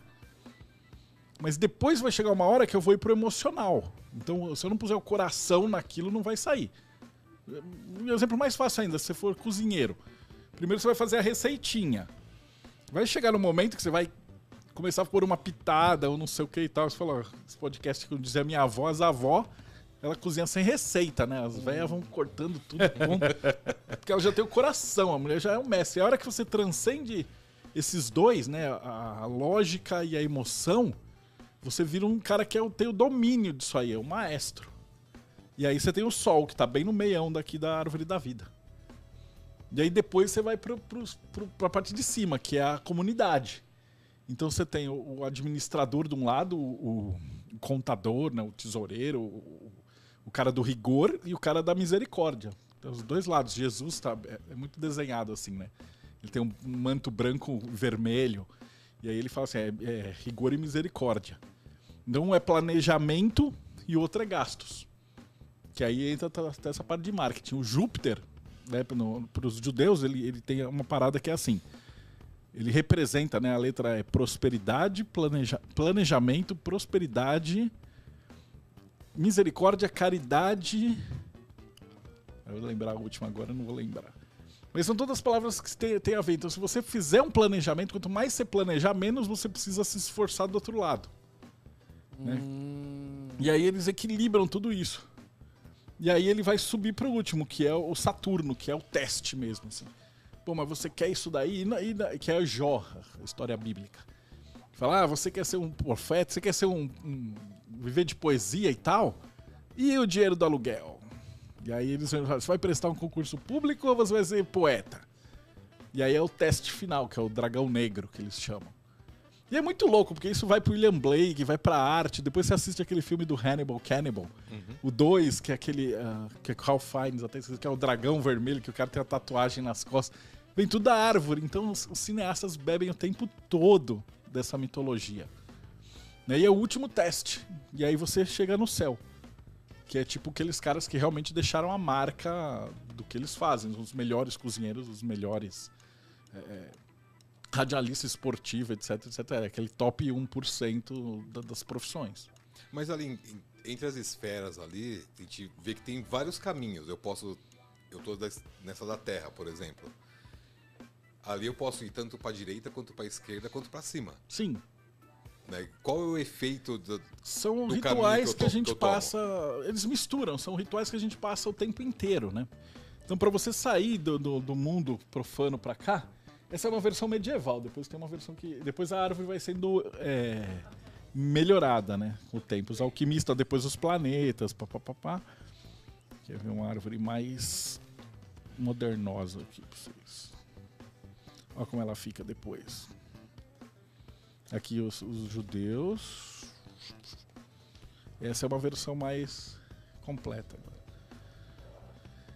Então, o que, que são esses caminhos? São essas interações entre é, os seus estados de mente.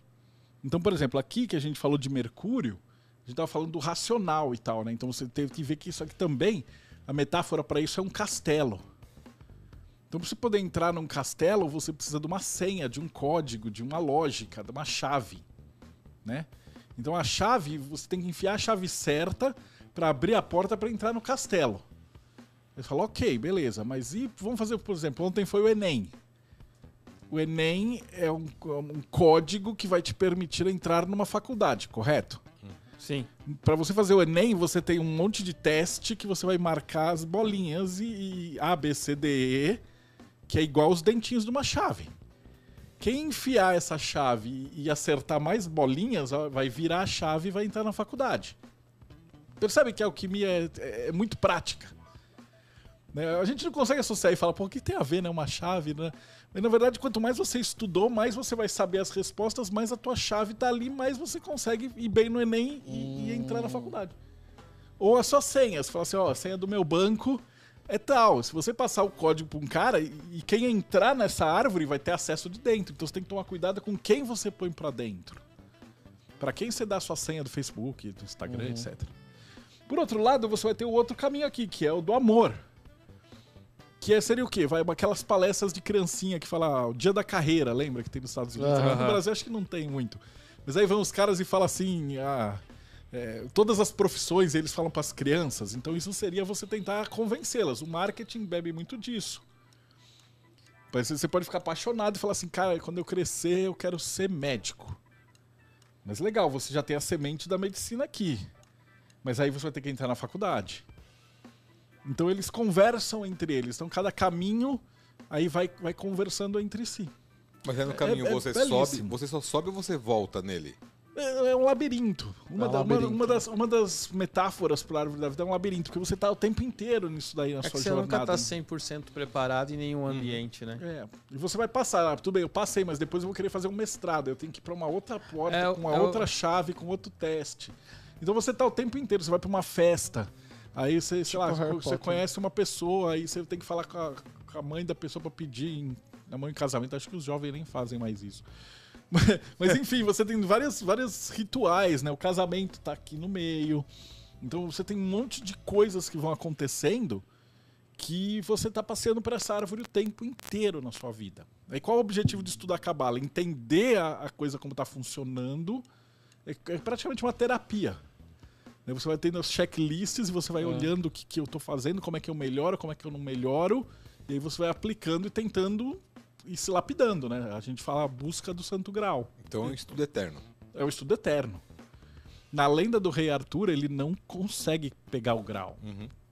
Né? Ele, ele, ele vai e ele, ele morre sem, sem colocar a mão, sem pegar o grau.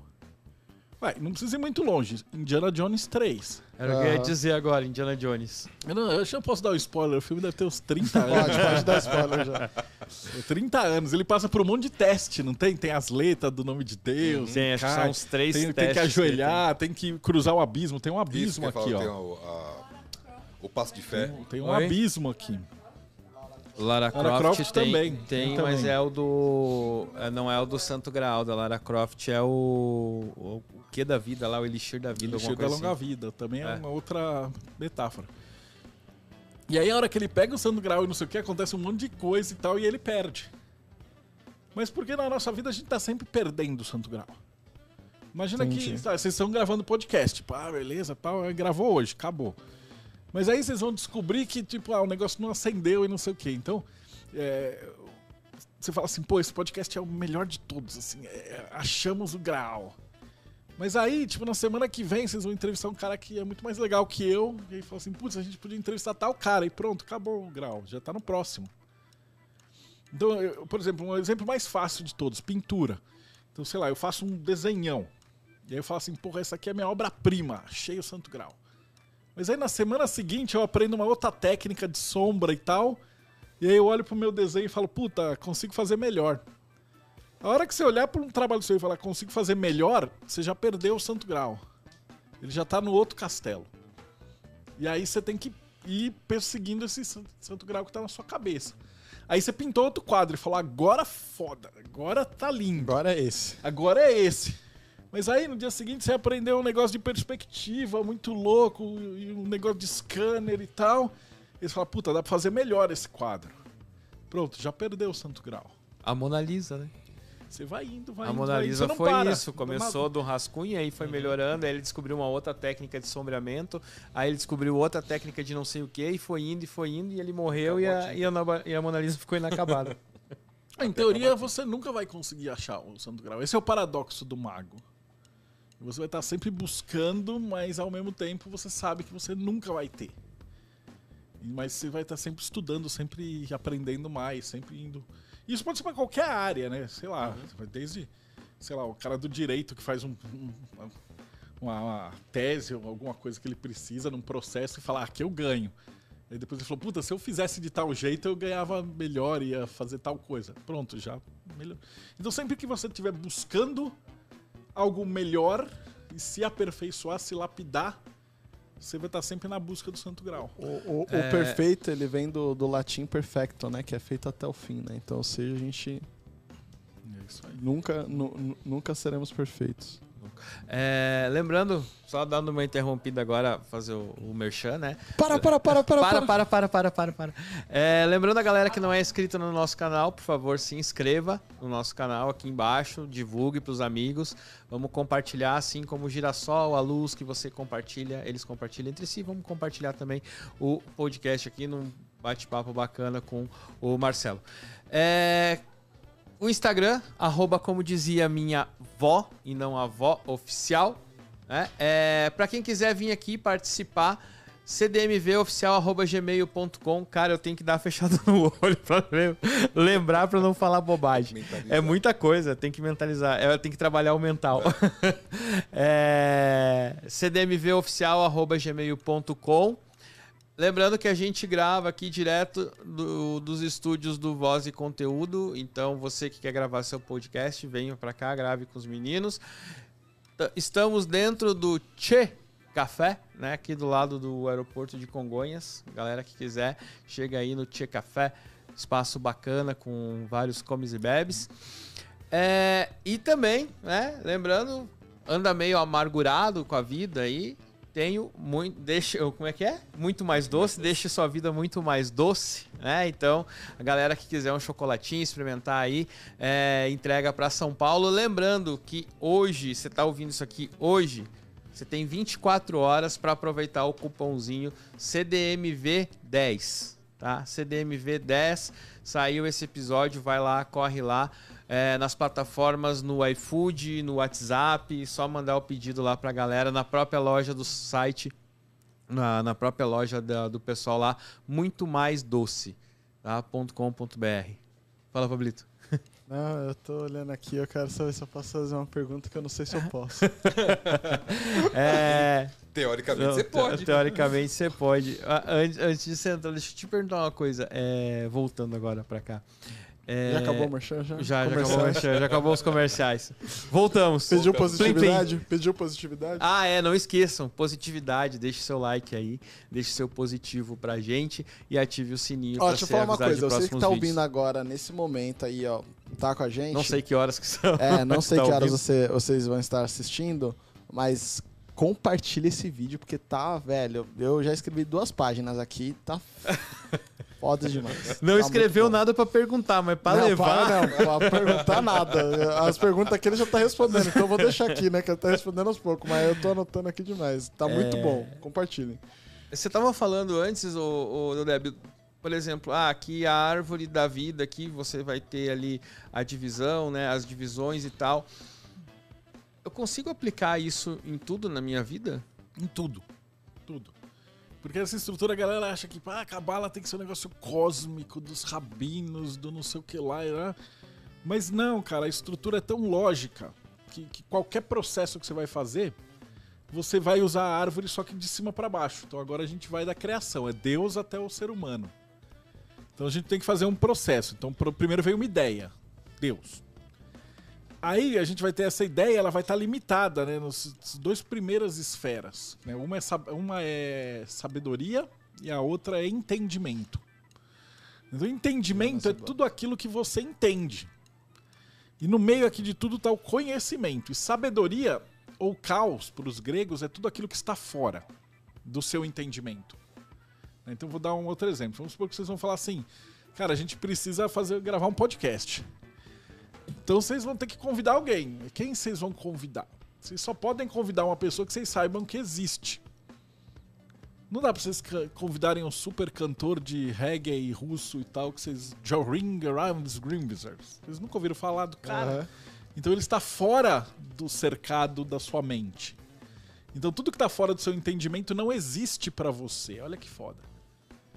Então para você ter um convidado, primeiro você tem que saber que é existe uma pessoa. Então, E aí você, claro, aí você vai buscar sabedoria, né? Aqui a gente tem o Google. Então você vai digitando as palavras e tal, e você vai trazendo coisa para dentro do seu, do seu cercado. Mas aí você vai chegar numa pessoa e falar assim, pô, vamos falar, fazer um podcast aqui de cabala, beleza. Aí a gente vai descendo aqui. Né? Quando a gente sobe a árvore, a gente vai em direção a nos tornarmos mestres. Quando a gente desce a árvore, é a criação. Então é, é a serpente sobe e a pomba desce. Então você tem aquelas ideias da, da serpente, do Adão e Eva chutando eles do paraíso, e ao mesmo tempo você tem a pombinha descendo na cabeça de Jesus. Então você tem várias metáforas aí de- da, da ideia da pomba. Daí a pomba vai descer um pouquinho mais, ela vai para aquele lá, Marte e Júpiter. Então vocês têm que fazer um planejamento e depois os gastos. Então vocês olham e falam assim, porra, que legal, né? Imagina se a gente trouxesse o Whindersson Nunes pra cá, nosso podcast ia estourar e ter um bilhão de views e tal. Ah, quanto custa? Então aí você vai andando aqui. Então vocês têm que achar os convidados que sejam interessantes e legais no planejamento, mas que vocês possam pagar, ou convidar, ou encontrar e tal. Então, rigor e misericórdia. Vocês vão planejando e executando. Então tem que ter alguém que tem que programar, né? Convidados, tabela e tal, tal, tal. Quando você consegue acertar tudo isso, a gente tem o sol. Que é, porra, é o melhor que dá pra fazer. Então, ah, a gente quer um podcast de cabala, eu conheço um cara que sabe de cabala, o cara tá legal, dá pra vir, etc. Ah, Fechou. Então, quando você planeja tudo isso na cabala, você fecha esse primeiro círculo daqui de cima. E aí você volta pro sol que é o centro da cabala. Então fala, porra, vamos gravar agora. Então esse é um planejamento. E aí como é que eu uso isso na minha vida? Ah, você vai se planejando. Se vocês tiverem uma, equipe muito boa de planejamento e tal, vocês vão conseguir encontrar convidados cada vez mais legais. né? Vocês vão estar cada vez mais buscando sabedoria, gente diferente, gente interessante, gente culta, etc. Vão trazer para dentro do, do escopo de vocês, vão buscar essas pessoas, vão ver a disponibilidade, a agenda e etc. E se organizarem tudo, vocês vão ter uma programação massa. E essa é a primeira etapa. Aí a gente vai para a segunda etapa, que é lógica, coração e o ventre. Né? Então, a gente- 7, 8 e 9. Então tem que ter uma lógica. Então não adianta nada você. Ah, vamos falar de cabala. Aí traz um rabino, o cara passa duas horas recitando coisas em hebraico, tarará, com um monotom, chato pra caramba. É, Aí você vai olhar um erudito e vai falar: Meu, o cara passou conhecimento, sabe? Mas ninguém entendeu porra nenhuma. É só erudição. Ou você chama um animador de circo que o cara vai falar um monte, o coach, falar milhões e só fala baboseiras e, e- e frases Superficial. feitas. Superficial. Então você tem que ter um misto dos dois. Quando você consegue colocar esses dois aqui, esse caminho aqui do meio, que chama torre, ou o, o atanor, o forno alquímico, você vai colocar tudo isso num forno, que é o que a gente está fazendo agora, e a gente vai estar aqui na lua, que é o ventre. E aí, quando isso aqui for gravado e o cara estiver escutando, ele vai estar no mundo profano. O resultado foi, foi passado. Entendeu? E outra, qu- qu- quando vai de 1 até 10, na hora que chega em 10, que é o produto pronto, o 10 é 1 mais 0 vira 1. Então cada pessoa que escutar esse podcast tem um cérebro, que é um 1. E aí vai entrar na cabeça de cada um dos ouvintes. E aí ele vai processar dentro do que ele tá, tá acontecendo. Então, tipo, se um pastor evangélico escuta isso aqui, ele vai falar: só falaram de demônio, só besteira, só absurdos. Se sentar na cabeça do maçom, ele vai falar: caramba, um monte de coisa louca que eu já vi, tá, tá, tá. Se entrar num cara que tem uma curiosidade, ele vai olhar e falar: caramba, isso é muito interessante. Então, se vocês tiverem, sei lá, eu, 10 mil ouvintes, 20 mil ouvintes, são 20 mil pessoas que têm diferentes Caminhos da árvore. caminhos da árvore da vida que vão estar entrando com essa, essa sementinha. Sensacional. E aí eles vão processar tudo, né? Pode ter um cara que vai ficar tão empolgado. Ó, você tá escrevendo aí. Folha. Ó, já entrou no seu cérebro, você sabe escrever, você tá fazendo anotações e tal, e você tá digerindo isso. Vai que amanhã você compõe uma música sobre a cabala. Porque eu te inspirei. Não, sabe o que, que eu E quero aí fazer? você vai, você vai produzir, aí outro cara vai ler o, o seu material. Dá vontade de dar um curso de gestão com a cabala, velho. Dá pra dar fácil. Já tem velho. um pronto, ele Total, funciona. velho. Funciona, né? Ah, Putz, aquele. O segredo, Tem os de marketing, marketing, também, ela é, o Enneagrama, é toda essa estrutura. Eu cansei de dar palestra em empresa e tal. É, cara. Porque esses motivacionais e tal, é tudo vem da Cabala. Todo, todo- tudo isso veio dos nove passos, o Enneagrama. São só métodos que o cara vai Velho, eu pondo. tô, eu tô arrepiado aqui. O, você falou do paradas, Enneagrama, assim. agora eu lembrei. Se Eu- você, eu se vou- você fizer a árvore direitinho, não tem como você cagar seu negócio.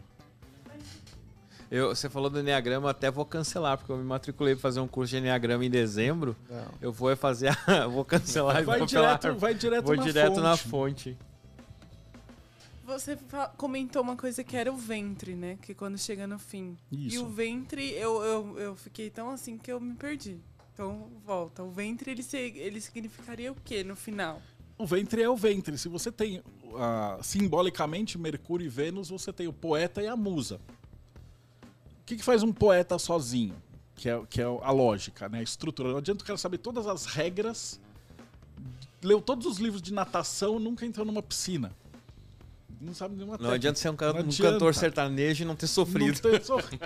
E aí você tem a musa. O que, que a musa faz? Ela museia. Ela não faz nada. Se você se não juntar, você tem um cara empolgado, com porra nenhuma de conteúdo.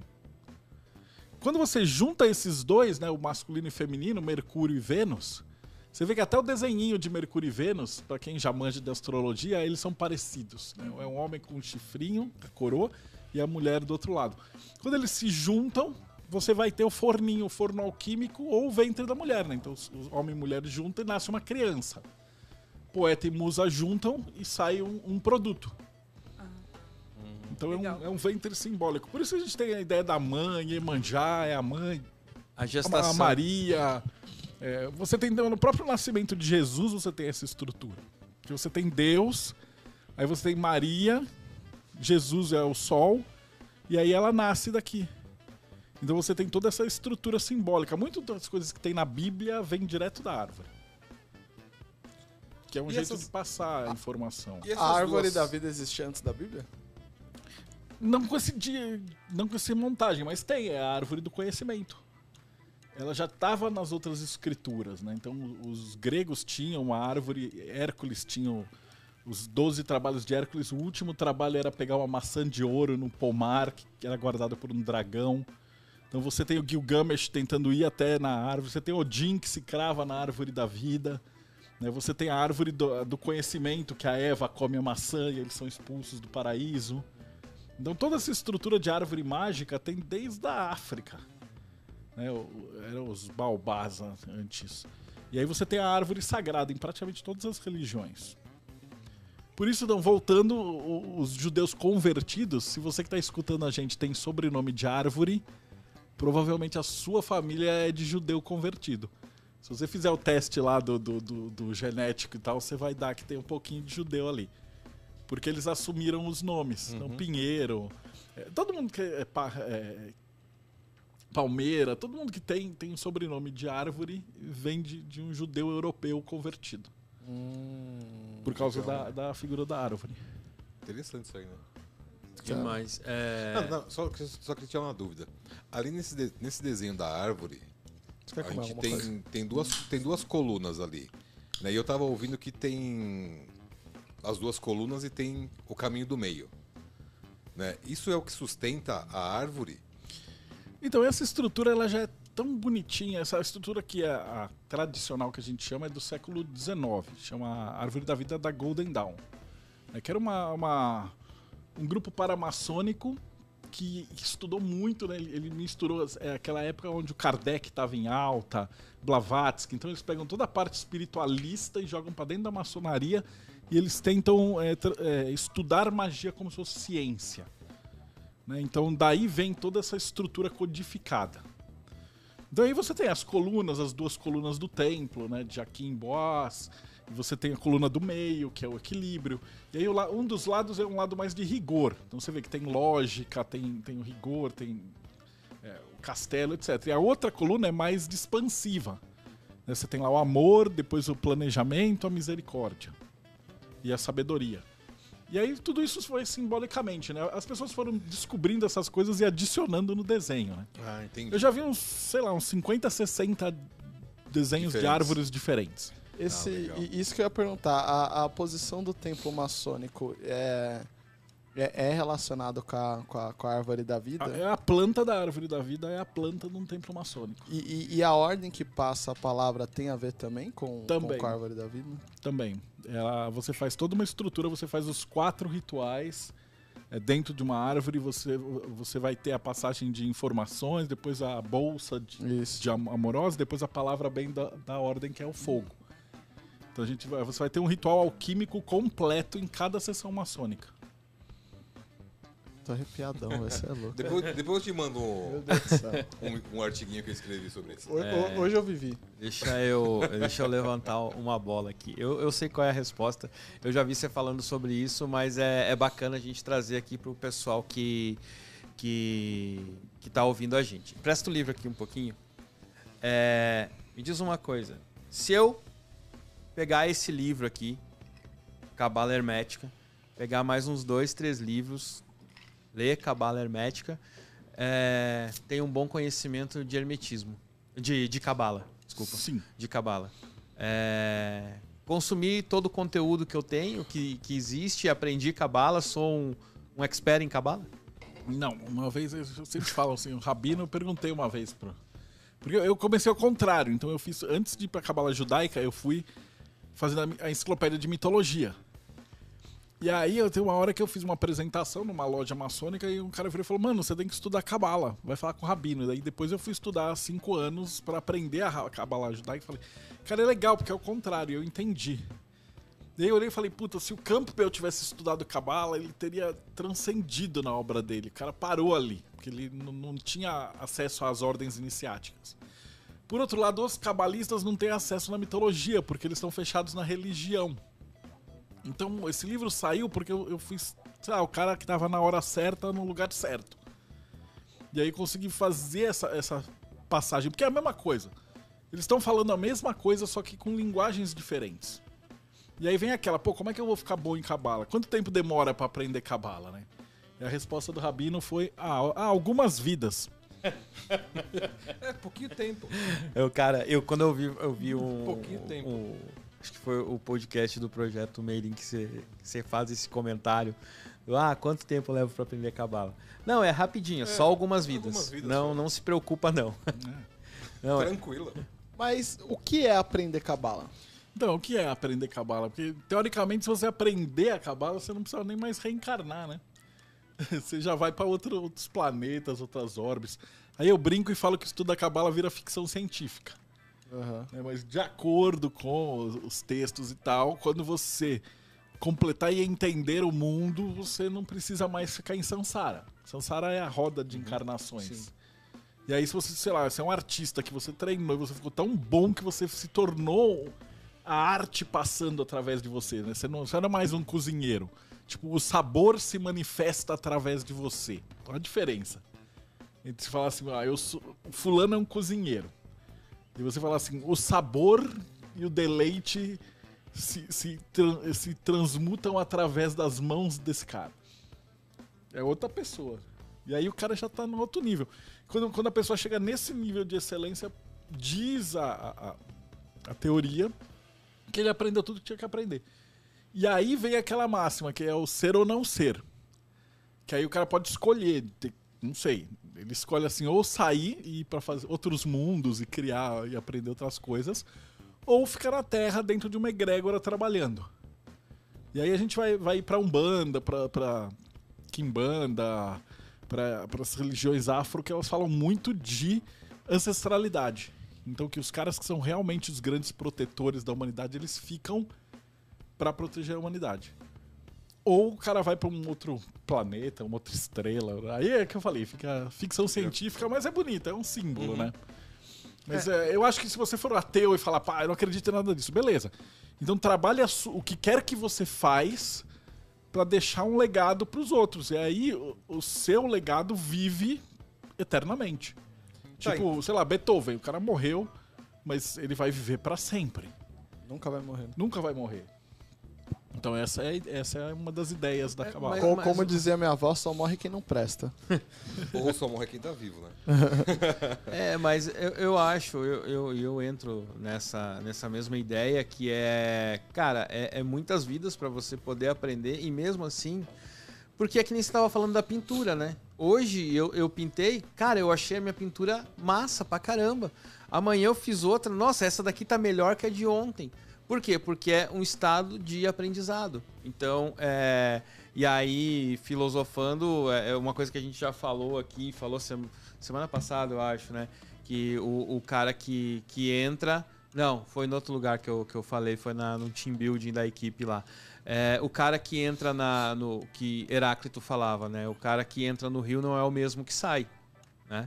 Então, se você for partir desse princípio, por mais que você esteja sempre aprendendo, você sempre vai ser um, um- um- um novo, mas só que nunca vai ser o suficiente, porque as coisas mudam, né?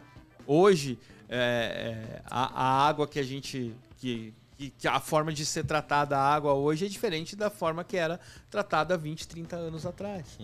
né? Então, descobriu-se novas formas, descobriu-se novos métodos, e assim é. Então, eu, eu acho que falando de, de, de Cabala, eu, eu vou.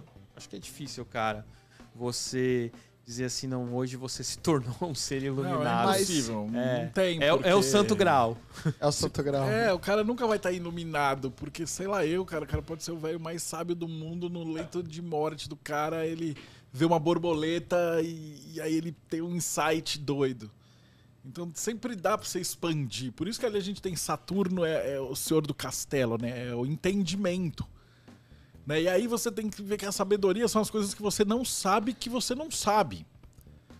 E aí que você pega que quanto mais você estuda, mais você sabe que tem coisas no mundo que você não sabe. Tipo, as pessoas burras ignorantes são as que acham que sabem tudo. Quanto mais imbecil, Dunner Kruger é, é o, co- é o nome, né? Quanto mais imbecil o cara é, mais ele acha que sabe tudo. E quanto mais o cara estuda, ele vê que fala, cara, tem um monte de coisa, eu não sei nada. E aí o cara fala, pá, eu vou fazer cerveja artesanal, e você descobre que você não sabe nada. E aí você fala, pô, que legal, e aí tem um vinho, aí tem milhões de safras e não sei o que, você não sabe nada. Então quanto mais você estuda, mais você sabe que você não sabe nada.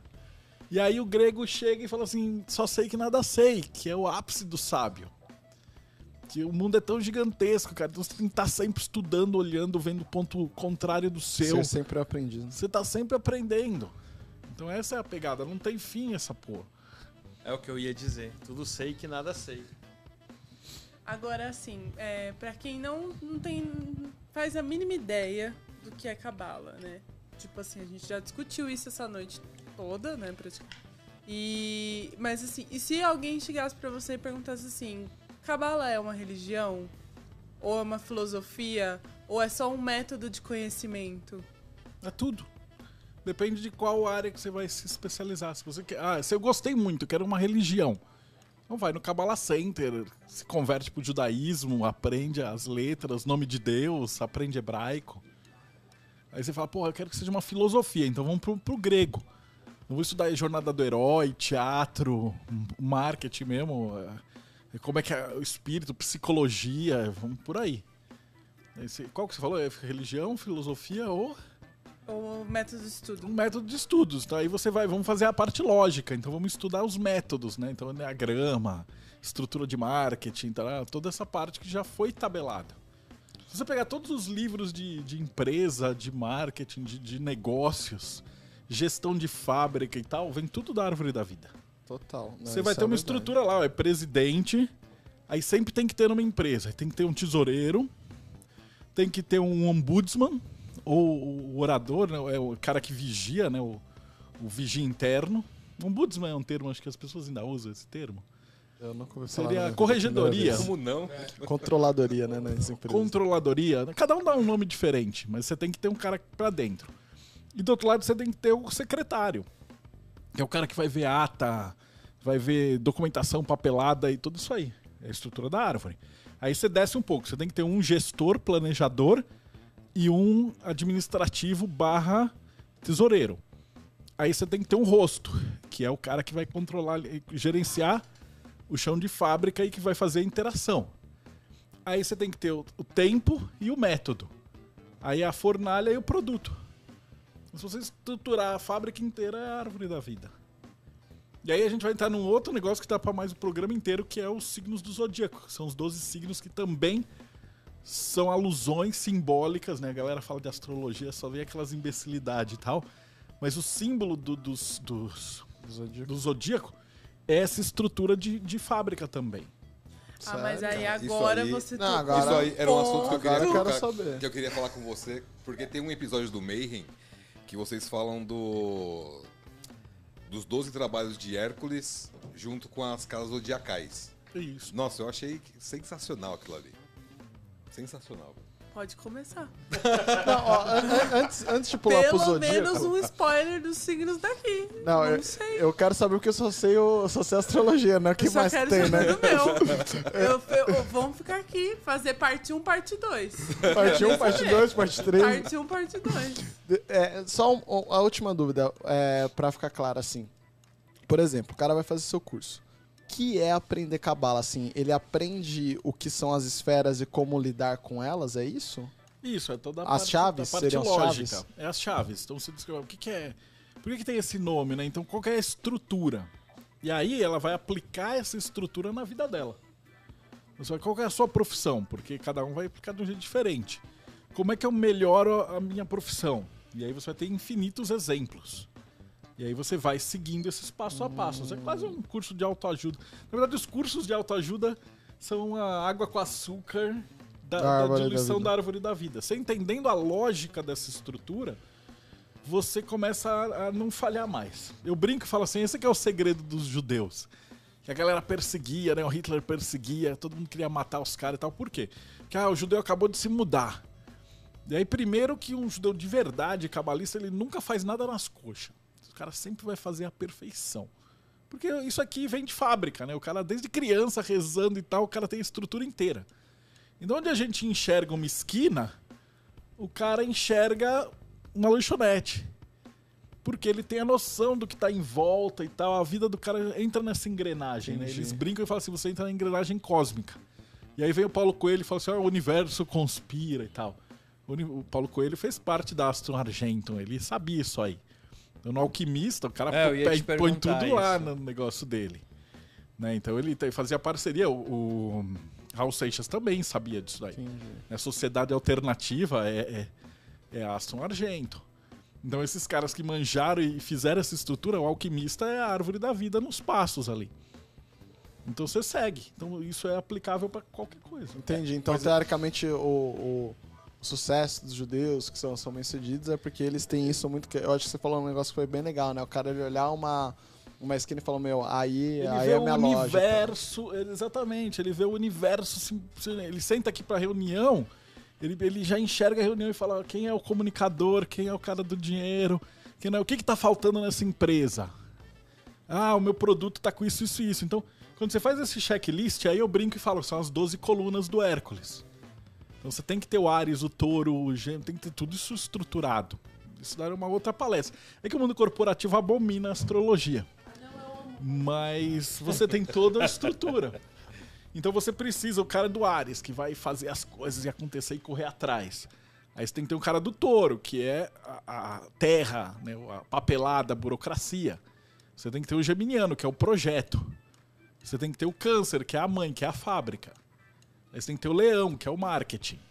Você tem que ter o virginiano, que é controle de qualidade. Você tem que ter Libra, que é a equipe de vendedores. Você tem que ter Escorpião, que é a equipe de pesquisa e, e- e research, né? Aí você tem, depois do Escorpião, Sagitário. Você tem que escutar o seu cliente, você tem que ter o professor, você tem que ter o sábio. Aí você tem que ter Capricórnio, que é a logística. Aí você tem que ter Aquário, que são novos produtos, e Peixes, que é a, a- a conexão com a, com a comunidade. Se falhar qualquer um desses passos, tua empresa tá capenga. Então você aplica isso direto. Então o cara que tem essa noção. Por isso que às vezes eu, vai os caras na maçonaria, senta lá e fica olhando aquele templo cheio de símbolo louco. Em vez de meditar, o idiota fica falando que é enfeite. Ah, Ah, astrologia é besteira. Bobeira. né? Meu, óbvio que é bobeira. O horóscopo de jornal é uma imbecilidade. Mas a astrologia é símbolo. E o símbolo, ele define a árvore. E a árvore é a estrutura do mundo. Então você, entendendo a astrologia, que é o símbolo, o que, que aquilo quer dizer, você faz a checklist. Você sabe o que está errado. hum, Você então, pode tipo, fazer a, para a sua minha, a- família, para a empresa, para tudo. tipo, ah, minha vida tá dando errado. Aí, tipo, você, É, qual é o problema da sua vida? Aí vamos fazer um checklist. Aí você faz a árvore Ares, da vida. Assim, você tá correndo atrás do que você quer? Ah, touro, você, você tá gastando mais do que você ganha? Ah, gêmeos, você tá, como é que tá a sua, sua comunicação? É, tal, você tá cuidando bem da sua esposa, dos seus filhos? Ah, E aí você faz o checklist total. Você vai ver onde é que tá os pontos ruins. Onde E- tem que melhorar, onde é que... E aí você, Você falou, você falou- falou um negócio. Rapidinho, Pablo. Vai lá, vai lá. Você falou um vou- negócio que eu achei interessante. Você falou assim: ah, o judeu ele já vem com esse setup de fábrica porque ele já reza em cima disso aí. Ele já, ele já entrou no, no fluxo do cosmos, a gente chama. Isso aqui é uma engrenagem, né? A engrenagem vai funcionando. E a pessoa que estuda a Kabbalah, ela consegue enxergar as engrenagens andando. Então, e eu tava lendo que cada Séfira ela tem um, uma virtude, vamos dizer assim, Isso. né, um potencial tal. Ele consegue fazer uma, uma prece em cima de uma dessas Séfiras ou ele faz uma prece em cima da árvore no todo? Primeiro explica o que, que é coisas. pra quem tá ouvindo. Séfira é a é bolinha. Essa bola é a esfera, né? É a esfera. Mas você pode fazer uma prece. Aí você entra no aspecto religioso, né? Que você... E aí, pra quem não gosta de religião, você vai pode ser o aspecto hackar. Né? Você vai se colocar no estado meditativo, psicológico, que vai te trazer uma sintonia maior com essa vibração. Ou não, você vai, fazer, vai ler as poesias que vai te colocar num estado mental propício pra fazer o que você quer. Se você é um cara mais místico, você vai falar, ah, eu vou entrar em contato com a energia do cosmos e pipipopó. E então você vai pelo caminho que você achar melhor. Mas aí é a estrutura, né? Você medita é, é, no que tá faltando e como é que você pode se melhorar. É a lapidação constante. É bem interessante esse, esse ponto, né? Porque como cada uma tem um, um- uma energia, assim, uma, um sentido, né? Então você consegue olhar para essas coisas e ir se corrigindo também. Eu tava reparando aqui nas, nos caminhos, aqui a gente tem várias letras. Né, no- durante os caminhos de uma Séfira para outra. Né? Essas letras elas representam o quê? essa conexão dessas, dessas duas estados de espírito. Ou o arcano do tarô. Que também não tem nada a ver com essas baboseiras de oráculo. É um negócio que é, é feito para você entender esse fluxo do, psicológico que está acontecendo. Ah, dá para usar como oráculo? Aí é um outro debate. Mas o- a, a- a porção inicial de um tarô, né, o, maior poder que ele tem, ele é um, é um um arcabouço de imagens do que o Jung chamava de inconsciente coletivo, o, o Campbell chama de monomito, mas ele vai ter toda a estrutura arquetípica da humanidade. Então ali você vai. Cada um daqueles tracinhos dá para falar duas horas, três horas. Porque ele vai ter estruturas e ritualísticas e tal. Eu dei o exemplo dos dois lá de baixo, né? Que é passar no vestibular, que é, ele tá conectando o quê? O, o racional com a porta de entrada para dentro do templo. Então você tem que passar por um teste. Então cada um desses, desses caminhos, né, é um ritual que a gente faz na vida. E a cabala, aon- a cabala hermética, né? Aonde que tem a junção dela com o hermetismo, com o vindo lá do, do Trismegisto? Então, o, o Caibalion é de um, um livro do século 17, 18, que compilava as coisas da tábua. Então é, é essa estrutura de o que está em cima está embaixo, Da tábua de esmeralda. da tábua de esmeraldas. Então essa é a conexão do hermetismo. O hermetismo era um modelo de enxergar o universo, que você também podia aplicar na tua vida, né? Então tem lei da, da transformação, tudo que sobe e desce, tem polaridade, gênero, movimento, etc. E aí você aplica isso também. É uma, uma- visão anterior a essa estrutura final que o cara definiu na árvore.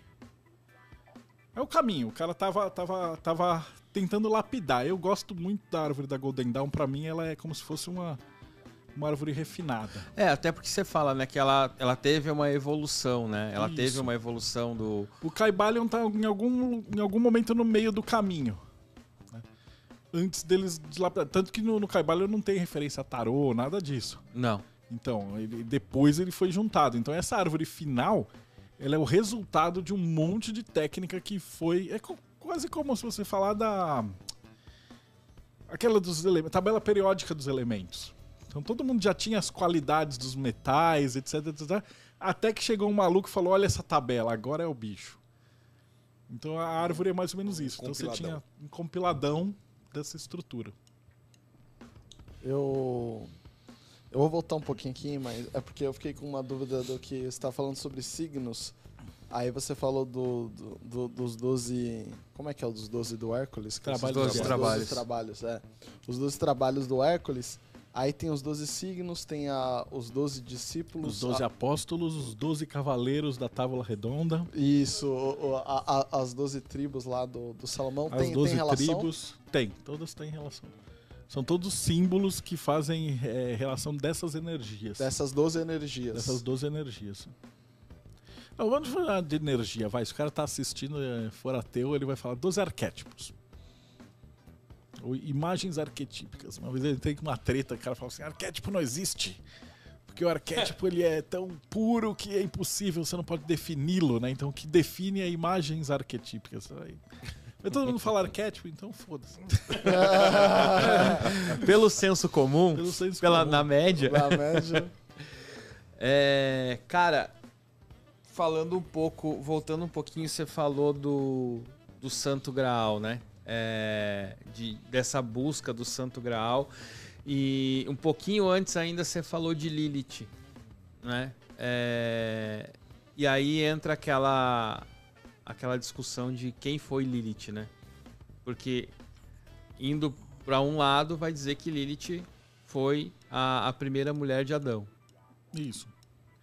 Ela pode ser um demônio, ela pode ter E sido aí uma que virou um deusa. demônio e alguns dizem que virou uma deusa. Então, mas aí que tá. Você tem os Azura, são, eram entre ali os persas, né? Você tinha os anjos de uma, de uma religião, eram os demônios da outra. E os anjos da outra religião eram os demônios da outra religião. Então, o que é anjo e o que é demônio na humanidade depende muito de qual povo a divindade era. Então, se depende para quem você perguntar, né, para os cristãos, cristãos não, acho que mais para judeus vão falar que é, é um demônio, é, saiu, era a primeira mulher de Adão. É que pros cristãos É. nem entra isso, eu acho. Lilith não entra. Não entra, não cristãos. entra, não, Não. entra. A Lilith, na verdade, eu brinco, a minha esposa fala assim, a Lilith é a primeira feminista. Porque ela é a primeira mulher de Adão e aí ela não quer obedecer o Adão, ela quer ser de igual para igual, e etc, etc, etc. E aí os machistas chegaram e falaram assim, você não presta, vai embora. Bum, chutaram ela e ela foi com os demônios. E aí trouxeram Eva, que é Eva submissa, obedecia o marido, e ficava quieta e tal. Então a Lilith é um puta símbolo da mulher empoderada. E se você perguntar para um religioso, ele vai falar que é um demônio e tal. Então, se você perguntar para um mesopotâmico, ele vai falar que é a deusa da natureza. Né? Outro vai falar que é a deusa da noite. Né? E assim sucessivamente, dependendo de qual tribo você estava falando, ela podia ser inimiga ou, ou amiga. É interessante porque eu tava ouvindo um, um podcast da Luciana Galvão e ela tava falando disso, que teve uma. Uma.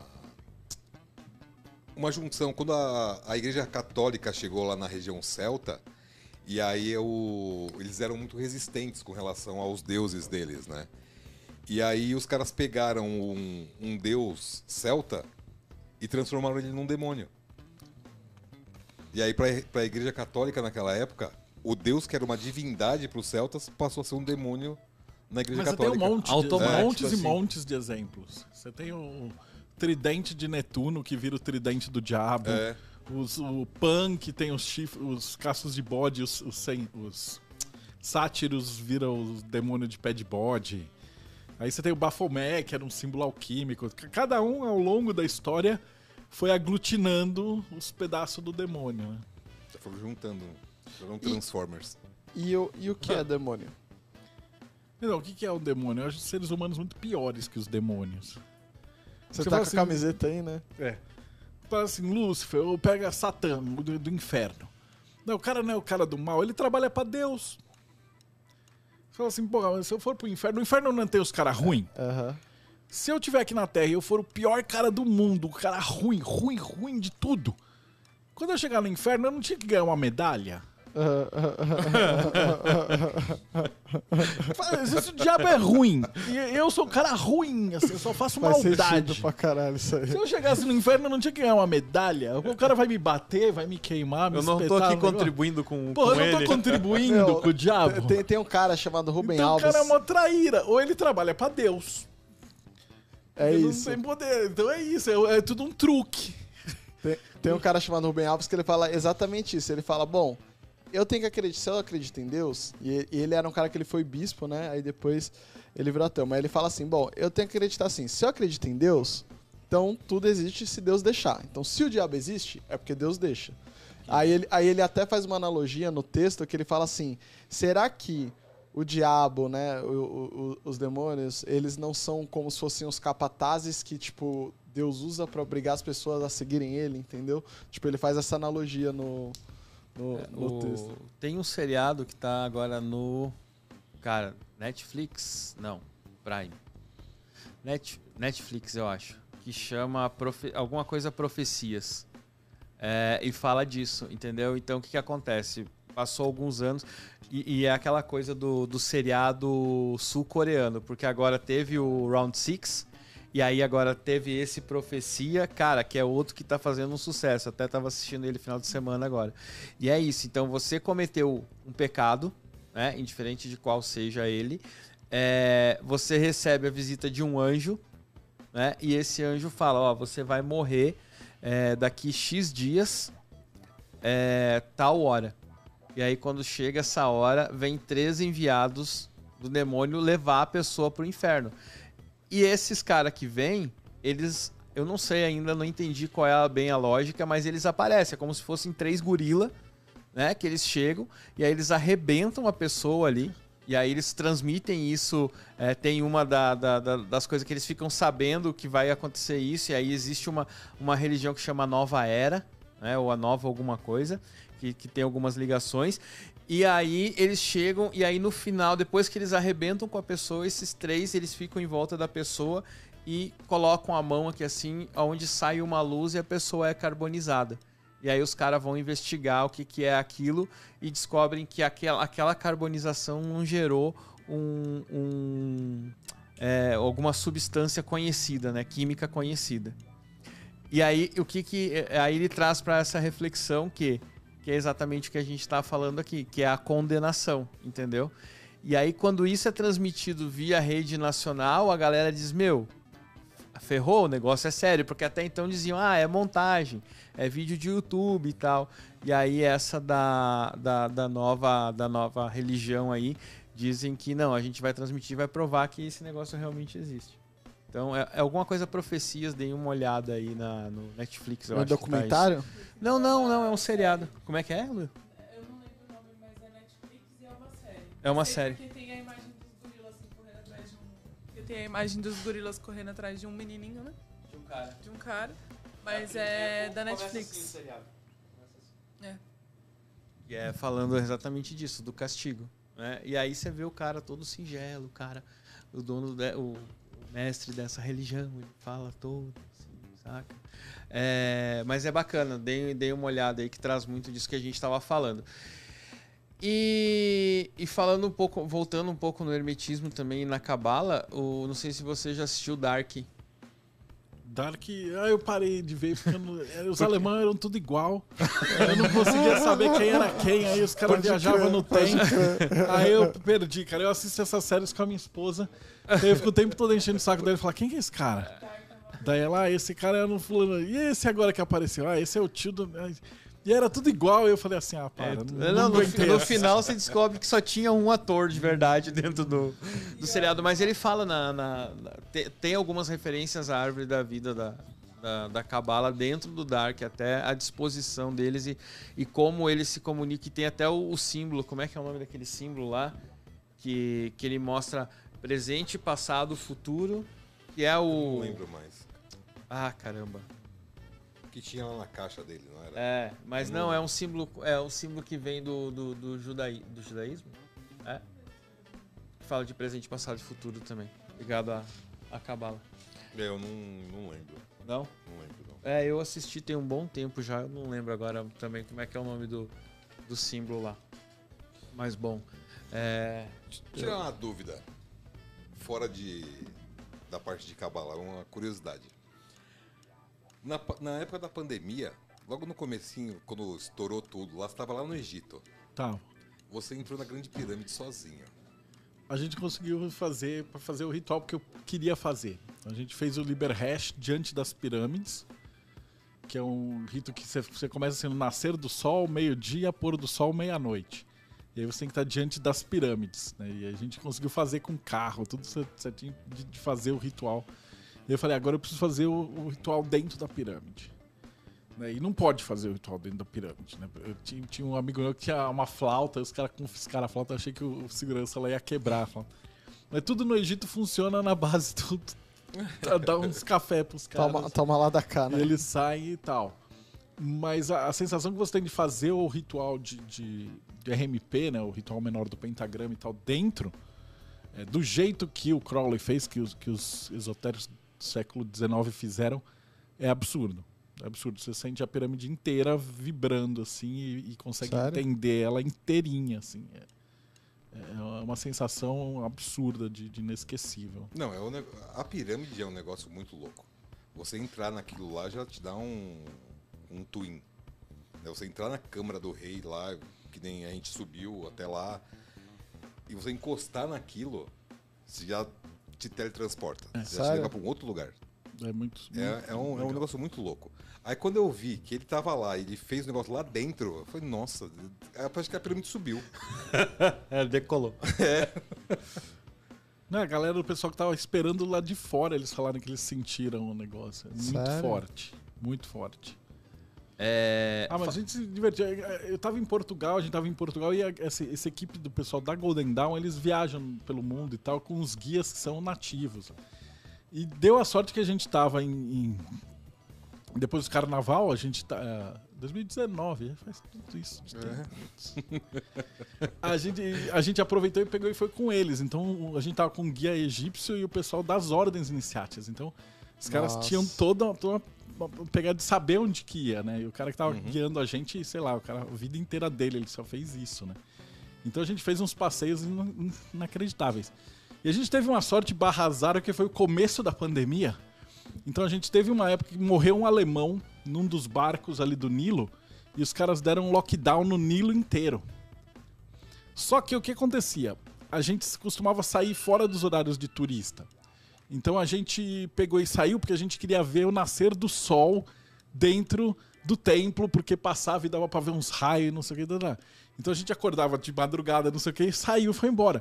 Só que os caras deram um lockdown, então a hora que deu 8 horas e tal, que a gente ia sair, ia falar, cadê aquela horda de turistas? A gente saiu do templo de Dendera e tava tudo vazio.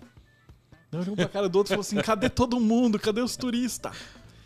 Então a gente já tava lá dentro, a gente ficou ali a manhã inteira sozinho no templo. Uau.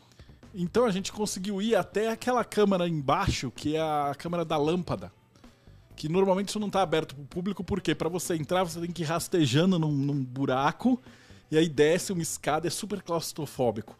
Aí desce e vai para um outro túnel e aí de- desce para baixo, e aí você consegue ver a imagem. Só que como só tava a gente, a gente conseguiu descer, tirar foto, ver toda pa- essas paradas assim. Daí foi naquele outro templo que tem o helicóptero, né, na nave. Aproveitou, né? Foi um dia bacana. Cara, E, que legal e umas outras experiências, né? A gente foi na biblioteca de Alexandria. A gente, duas que eu acho fantásticas. Uma que a gente pegou os camelos. Daí você começa de manhãzinha, você anda um dia inteiro de camelo assim, até o meio do deserto, um dia de diferença. E aí você passa a noite lá. Sem luz nenhuma, a hora que você olha pro céu, cara, aí você vê a divindade, cara. Porque aí você consegue ver todas as estrelas do. Parece um outro planeta. É, é assim, dava pra ver o que, que a galera do passado olhava e falava, mano, o que, que é isso? É um negócio assim, não tem nem palavra pra- pra descrever. Eu É, imagino isso que, é sei lá, muito se o cara entrar no Google e digitar, deve ter uns fotógrafos profissionais com aquelas câmeras de obturadores e tal. Deve ter umas imagens absurdas pra ver, mas é maravilhoso, né? É, mas é diferente, né? Você olhar pela internet É tá lá. diferente. É, Estar lá é, é coisa doida. E outra sensação que é a de ser analfabeto. Porque a gente não consegue, né? Como é que você finge que é analfabeto? Não dá. Mas a gente saiu uma vez numa cidade do interior, um pouquinho do interior afastada do Cairo.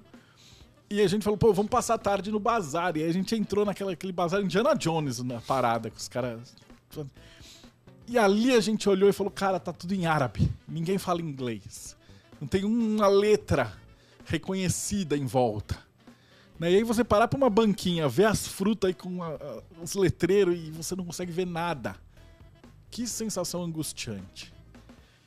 De você tá, tá- O mundo com caracteres alienígenas por todos os lados, assim. E você não consegue fingir isso. Né? Porque seu cérebro lê, é impossível eu virar e falar, eu vou- não vou ler aqui podcast. Mas quando você tá imerso nesse, nesse ponto, você tem essa sensação e fala assim, puta, é mágica mesmo. Saber ler e escrever é magia. É E magia. a gente nem, e você nem tá falando de um livro, de, de, Não, de dia nada. a dia, Cara, de volta. você olhar o preço. você não simplesmente- saber o que é aquela coisa, quanto custa, o, É. que, que, pra que serve. Né? Se, aquele, se aquele líquido que tá naquela garrafa é um perfume Se ou é, é um de, suco. se é de beber ou se é de passar no cabelo.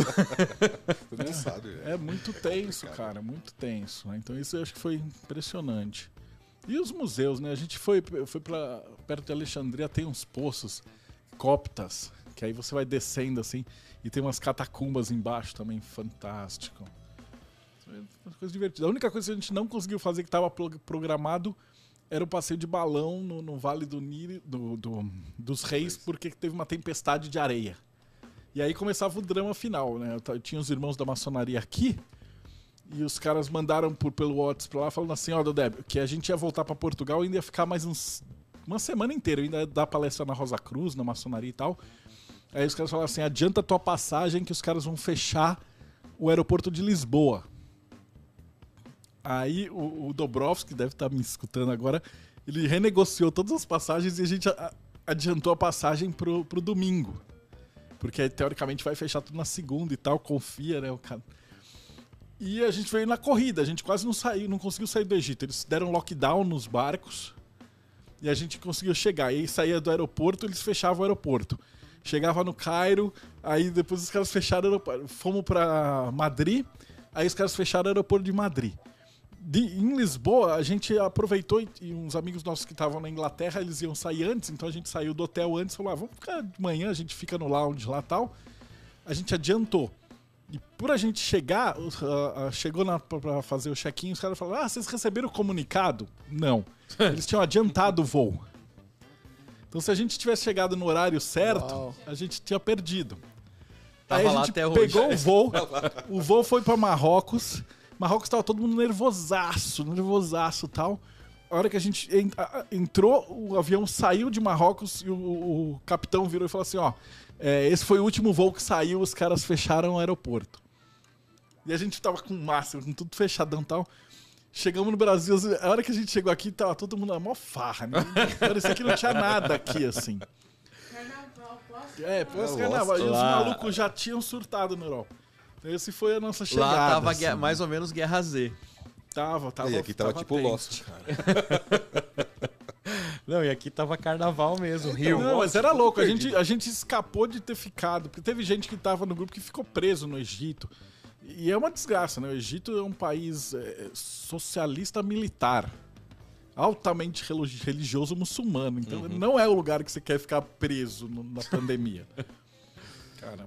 Mas a galera E ficou. os caras, os caras não têm noção, porque eles vivem de turismo. Então o cara do Ministério do Turismo fingia que não tinha vindo. O máximo que eles puder, podiam enrolar.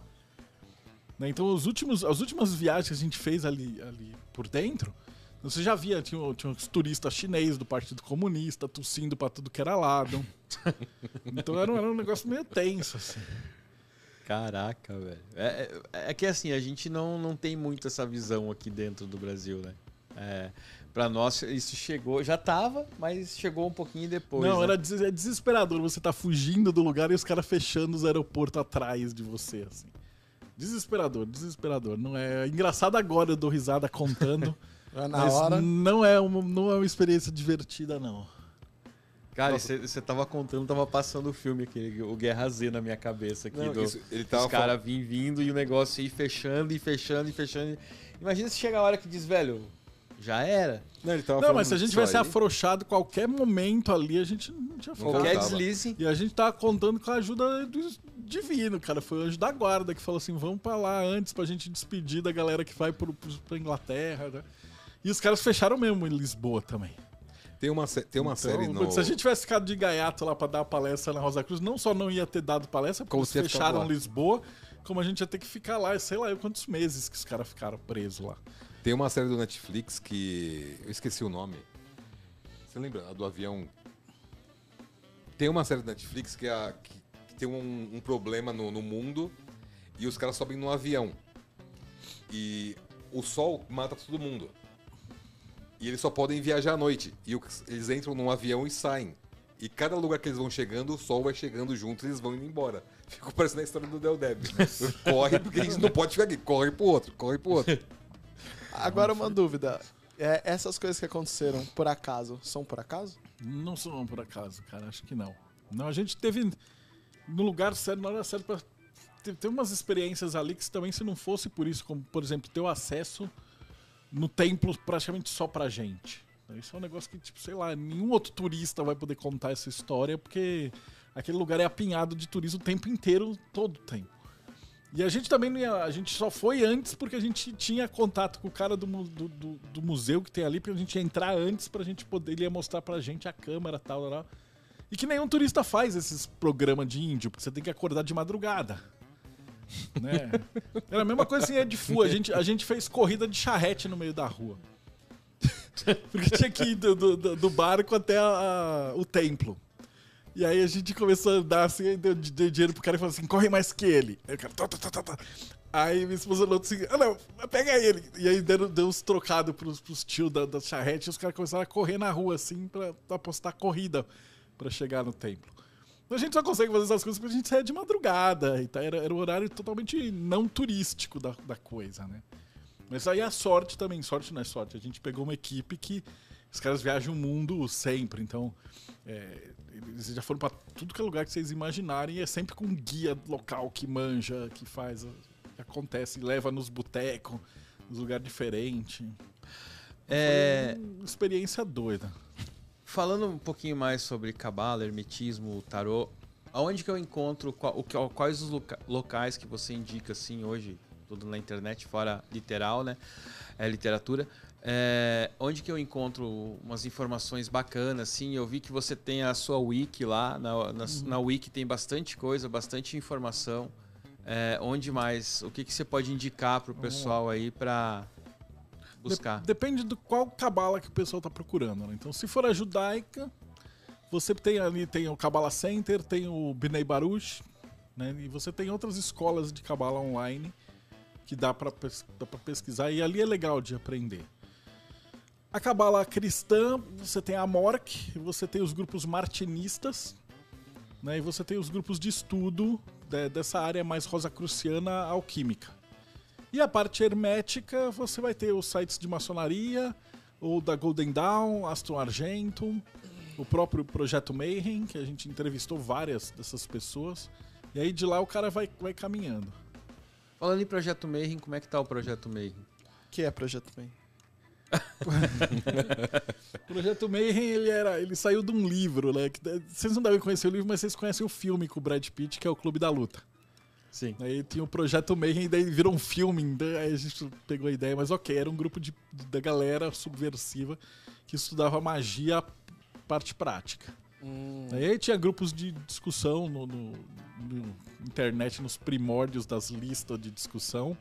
E aí depois a gente teve grupo no Orkut e tal. E agora a gente tem um financiamento recorrente, que aí a galera se junta e tem umas listas de debate, de discussão. O pessoal faz os rituais eh, cada mês. ahn, faz em conjunto, assim, cada um na sua casa, os rituais da roda do ano. E a gente está produzindo uma revista, que é um livrinho, na verdade, um livro, cada três meses. Então a galera escreve também, publica, e a gente junta os melhores textos, a cada três meses sai uma publicação. Que era o que o Crowley fazia em 1909, né? A gente fez recentemente um livro que eram os livros sagrados de Telemann, que eram os livros do Aleister Crowley que, que ele compilou. E lá a gente teve um, um, desses livros que a gente deu de presente era um, um- o Liber 1, que era uma coisa que eles faziam na Alemanha em 1920. Que era os caras escreviam as coisas, juntavam os materiais e publicavam os melhores textos, né? É tipo um resumo acadêmico, vamos dizer assim, né, dos dos debates e tal. Aham. A gente falou, porra, se os caras conseguiam fazer isso em 1920, a gente consegue fazer isso em 2018. 2020. 2020 agora, né? E aí a gente fez, e tem dado muito certo. Ela tá no 13 terceiro volume já. E aí quem quiser participar do projeto, é como é que- qualquer um pode participar. Qualquer um pode participar, porque você, a gente tem vários níveis lá dentro. Então a galera que não sabe nada e entra, ele vai começar a fazer um ritual, e aí eles vão, ter instruções, a galera mais antiga tirar dúvida, o pessoal é muito atencioso. E aí você vai fazer os rituais sozinho, porque você vai ter que fazer o- o- as confecções dos instrumentos, então tem a, a espada, a varinha, a taça, tem que ser de, de tal jeito, você vai ter os, a ritualística para você Magia é consagrar, magia mesmo. magia é magia prática. E a galera mais avançada ajuda a galera que chegou agora. E vamos supor, você já fez um ano inteiro, todos, todos os rituais. A hora que você estiver no segundo ano, você já vai ter as, as ferramentas. Então você já vai fazer um outro nível de um ritual mais difícil. Né? Se você estiver no terceiro ano, você já vai ter o segundo ciclo completo. Então você já vai fazer uma parte mais, mais completa ainda. Não tem fim, né? E a galera vai produzindo material, discutindo. É, eles têm um podcast, que na verdade eu nunca tinha feito podcast. A gente faz uns, fazia um simpósio uma vez por ano. E na pandemia não deu. Aí eles falaram assim: por que, que você não chama os, os palestrantes, entrevista eles e conversa? Aí eu falei: putz. Mas aí deu certo, né? Tem 250 episódios. Que chama. Bate-papo Mayhem. Bate-papo Mayhem. E, o, e o site pra essa galera que quiser, quiser entrar e, e- Pra e virar conhecer, virar mago. Virar mago, é. Virar mago. catarse.me barra TDC. Catarse. TDC é teoria da conspiração. E você também tem cursos no. Tinha esse- esses cursos. Na verdade, tenho, né? Que eles não são mais presenciais, por motivos óbvios. É, a gente ensina a, a parte da cabala, simbolismo, é, a história da arte, tarô, tu- todas essas pegadas. E aí você vai é da, daemoneditora.com.br. E aí lá é onde a gente consegue comprar Lá o livro, você por consegue exemplo. achar o livro. Então, na Amazon tá 600 pau. Se você comprar da editora, você vai pagar 250. Caraca. Que é o preço que a Amazon Já paga. Eu Não sei se vocês estão surpresos, mas a Amazon ela, ela arranca uma fatia absurda. Quase que eu né? É o comprei. ela- Se eu tivesse é que comprado agora, eu tava. Então comprem direto da editora. Né? Boa. Então, É, e lá- financiamento- e lá o tem financiamento vários serviu pra né? isso, né? É, o de tarô é desse tamanho. E eu tô terminando de astrologia que também tá desse tamanho pro ano que vem. Eu, eu peguei lá na, na Amazon, tava buscando, eu vi a enciclopédia, né? Aí A tem, enciclopédia é dessa tem nova, algumas, tem algumas mil páginas. Cara, fiquei doido. Só o pedaço que eu consegui dar o. É, só o Eu- Eu, pedacinho. vi aí, também fiquei com Só o de comprar. pedacinho que eu peguei, dei o zoom, consegui dar uma lida ali. Eu disse: caraca, é esse. É esse, tá na, já foi lá pra. Foi pra, pro carrinho, mas já vou tirar agora, já vou direto lá na, na editora, Daemon, né? Isso. O curso, o curso de cabala, então, não tem mais presencial, agora só online. Ele é online. Eu demorei muito pra fazer em AD, porque eu, eu sou aquele cara chato. Eu, eu dava Aham. aula com. rabiscando na lousa mesmo, né? Canetão e lousa branca, né? Mas aí um cara, um cara que tava trabalhando com isso falou: não, a gente vai gravar e vai ficar tudo bonitão. Então a gente fez uns PowerPoints e tal, e eu fiz a aula com uh, os slides. E aí ficou muito legal, porque tem praticamente o mesmo conteúdo do curso, só que. Tem em previsão, pra votar, pra ter alguma turma aí pra Não, na verdade. presencial? Nunca mais? Porque. Não, então, a gente começou a fazer o EAD, mas aí a gente descobriu que o EAD é muito melhor que o presencial, porque a gente começava a ter gente que às vezes o cara vinha, sei lá, de Recife pra fazer o curso. E aí o cara falou, cara, só o que eu ia gastar de passagem, que a gente geralmente faz dois, três dias. No carnaval a gente costuma fazer quatro dias. Então muita gente viajava. Daí o cara falou, cara, só o que eu vou gastar de passagem pra vir de Recife pra São Paulo. Mais pernoite. Porque ele vai ter os cursos no sábado e domingo. Então o cara tem que pagar a passagem pra vir na sexta, o pernoite, do, de sexta pra sábado, de sábado pra domingo, e aí a, a- a volta. Mais almoço, mais não sei o quê. Ele comprou todos os cursos que ele ia gastar em dois. Uhum. Então por isso que está muito melhor. E aí a gente começou a ter muito aluno de fora do Brasil. Então a gente tem gente do Canadá, da Inglaterra, da Nossa. Austrália, Portugal, e assim. E aí eu não dou mais aula de pé, dou aula sentado, numa câmera e tal. A gente tem o PowerPoint que mostra todos os slides, o cara já recebe um PDF com todas as, as imagens da aula. E aí eu tenho na canetinha eu rabisco do, do mesmo jeito que eu ia rabiscar na ah, lousa. mas ele, ele não é gravado. Então, ele a é gente online. tem um gravado em estúdio e de tempos em tempos eu tô fazendo ele Ah, ao boa, vivo. boa. E aí eu gravo ele ao vivo. Mas aí quem paga e pega o ao vivo, eu dou de estúdio de presente. Então o cara tem os dois, ele tem o que ele viu lá e o- a mesma matéria, só que dado. Eu sou muito ruim de falar pra câmera, a gente demorou muito pra falar, porque eu sou aqueles caras que se tem uma. Se tá conversando assim, eu converso bem, eu sou bom. Agora eu voltado pra uma câmera assim, eu fico parecendo aqueles gazela na frente do farol, assim, atropelado e é uma porcaria. Travei. Trava tudo, ah, gaguejo. E. Nossa. Acabou já o horário aqui? Acabou? Ó, o Matheus. Se não é o Matheus. Mas tem previsão pra esse online ao vivo? Ah, Você tem alguma turma aí abrindo? A gente, a gente tá fazendo os cursos avançados agora, então vai ter. Ah, eu preciso ver que é a minha esposa que manda. né? Em casa a gente brinca e fala assim, Bom, o a marido gente, da a gente última vai palavra, colocar no né? Instagram. A gente vai. Você manda Mas a vai gente, ser só gente- curso avançado, vai ser o de Revolução Solar, eu acho que de 72 nomes de Deus, que é as meditações no- nos nomes divinos. Uhum. A parte assim. A gente costuma fazer os básicos no começo do ano. Que aí a galera já passou Ó, o ano inteiro Fique acompanhando. esperto aí que já já tá. Já já tem Ah, o... pra câmera. Já já, Já tem o- já tem, tem curso aí começando, comecinho do ano agora. Aí, eu, eu, eu, eu tenho algumas perguntas aqui, até umas até são encomendadas, né?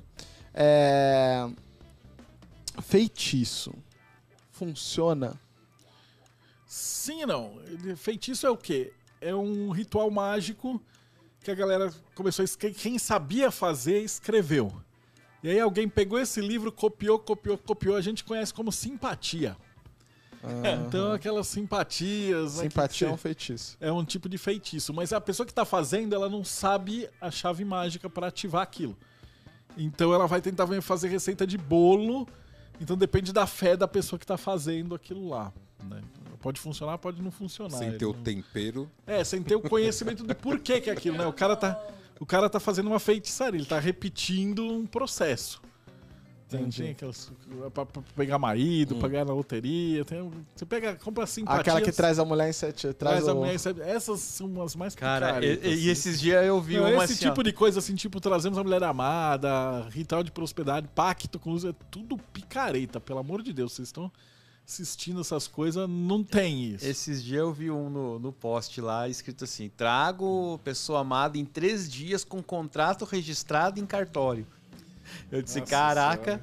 Meu contrato com quem? Com quem Se- ela se- trouxe será? ou com ela? Então, mas- Com quem fez o. Então, mas o eu, eu não sei se de- depende, né? Porque se vai vir de ônibus, de avião para É. três dias, às vezes dá mais que três dias, né? Mas, é, e, tipo assim, uma simpatia. Teoricamente, você falou que a pessoa não tem, faz de qualquer jeito, não tem a chave. Se a pessoa tem a chave, aí papo. Aí faz, é, como, que é, como diz a nossa avó, as vó benzedeira, que mais tem, né? Faz as ervas, faz as, as mandingas, as veinhas manjavam, as catoliconas, assim, você aprendia as feitiçarias na igreja. A macumba é o quê? É um tipo de Macumba é um feitiçaria? instrumento, instrumento. musical. é um instrumento musical. Que tocava, né? Por isso eram os macumbeiros, né? Mas aí você vai ter várias vertentes da religião afro. Ela também tem a ver com a Cabala, porque quando eles vieram, quando, quando o pessoal escravizado veio pro Brasil, aqui no Brasil é diferente, por exemplo, na, na- na- nos Estados Unidos ou na, no Haiti, que eles traziam, os, os- os ingleses, eles traziam as famílias dos negros para fazer comunidades. E os portugueses eram os filhos da puta, eles misturavam tudo. Então você tinha Nagô, Banto, GG, todos misturados. Então os caras não falavam a mesma língua, não tinham os mesmos deuses, não tinha nada. Então eles, para se comunicarem, eles começaram a fazer um sincretismo. E aí você tem essa estrutura que a gente conhece como candomblé hoje. Né, que aí você tem. Agora tá tendo vários movimentos assim para resgatar assim, o que é a religião Nagô, o que é a religião GG, o que é a religião mais pura. Mas o candomblé, como surgiu, ele era uma mistureba. Né, porque a- os escravizados eram todos é, de, de- várias etnias diferentes. Então eles precisavam de um, de um ponto. E aí tem o sincretismo com os deuses católicos, os, as divindades, os santos. Então aí você vai ter que lá algum era é, é, São Jorge, etc e tal. Mas aí que tá, na verdade ele só deu uma volta, porque Ogum era Ogum, aí depois virou São Jorge, aí já veio pra cá e Aí Ogum deu a volta. Então eu brinco e falo assim, os deuses eles, eles nunca morrem, eles só fazem plástica. Então por isso que tudo ficou perfeito. E aí você tem esse sincretismo, né? Aí Emanjá e tal, Oxalá com Jesus, etc. E aí você tem a Umbanda que é mais brasileira ainda. Umbanda é brasileira, porque misturou com o kardecismo, deu um embranquecimento no candomblé. E aí você vai ter é, a, parte da Umbanda que pega esses orixás mesmo com um pouquinho de kardecismo, um pouquinho de cristianismo, aí você tem a imagem de Jesus. Aí você já vai ter as Iemanjá branca, uma outra pegada. No Caribe, na, na parte francesa e tal, você vai ter o voodoo, que são as famílias de Loá com os heróis locais, com os, os, ah, os personagens que estavam ali com os espíritos dali. E aí você vai ter uma, uma outra, outra classe, né? Que é o Barão Samedi, esses são os famosos. É que o que a gente conhece de voodoo é só aquela baboseira de Hollywood. Que É da. Que tem bonequinho e tal, mas não tem nada a ver. Não. O Pior que você voodoo- falou pra mim, eu só fiquei pensando nisso. o voodoo mesmo é um negócio muito fantástico, muito fantástico. Né? E o voodoo tem a ver até com o martinismo. né? Então ele entrou até dentro do rosacrucianismo, de tudo, é a parte espiritual. Tem uma maçonaria, o rito escocês retificado, dizem que ele foi é, ditado por espírito. Hum, Porque o São Martin ele veio é, com a, com a- com a fragata dele, com a tropa dele e ficou no Haiti muito tempo. Eles aprenderam tudo ali com o voodoo. E aí você vai ter o voodoo de Louisiana, que é o New Orleans, que é uma outra pegada. E tem o voodoo cubano também, tem a Santeria, tem Palo Mayombe, aí tem um monte. Né? Mas cada um tem a sua própria característica, isso que é bonito, com suas entidades, com as famílias todos têm magia. com nomenclatura e todos eles trabalham com magia, com culto ancestral, espiritualidade, possessão, é, incorporação em vários graus. Então, um assunto fascinante. E é interessante também, porque quando as pessoas falam de magia, de trabalhos, entre aspas, e tudo mais, é, a, a gente não tem a percepção de que isso também pode ser, por exemplo, uma cultura católica. Todo mundo acha que isso tá sempre é, faz parte de outros tipos de vertentes, digamos assim. Mas quando ele fala, por exemplo, da avó benzedeira, isso é uma magia. coisa que, se você falar pro católico, você tá fazendo magia. Não. É coisa do, do outro lado, capiroto, que não sei o que. Pode que falar nem o nome, nada, né? Não pode nem falar. Agora, quando você entra de fato, e aí quando você passa a conhecer pessoas que têm benzedeiras raiz na família, Uhum. você fala assim, gente, o negócio é de um outro nível que nem os próprios, porque eu fui criada no berço do catolicismo. E depois eu fui conhecendo outras religiões. Só que quando você começa a ouvir as pessoas falando, pô, mas isso daqui eu ouvi lá em casa e ninguém tava falando que isso daqui era um tipo de magia, ou um tipo de um trabalho, ou alguma outra coisa. E aí você vê que, tipo, na real, aquela avó que tem a mão boa pra fazer um chá ali que ninguém tá entendendo uma bruxona, nada. a bruxona. Exatamente. Mas a, a igreja evangélica, o pastor que faz o, o sal grosso com o tapete do descarrego, dadadá, eles estão roubando bloco. tudo isso. É, o azeite ungido, Azeite não sei o quê. não sei Os caras É estão da- tudo roubando da- das religiões africanas. Daí depois eles falam que é do diabo. E não Agora sim, esses caras, eles fazem um negócio, tipo, eles fazem magia mesmo com aquilo ou não? Eles só... Fazem, fazem. É uma egrégora forte. forte. Hum. A, galera, a gente xinga muito, zoa muito com a igreja evangélica, mas na verdade, cada um tem o seu grau de, de, de- de espiritualidade, entendeu? Então você fala assim: ah, os pastores são muito pilantras, os caras lavam dinheiro, os caras tá, tá com tráfico. blá. Até tem. Mas o o evangélico é tipo aquele cachorro amestrado.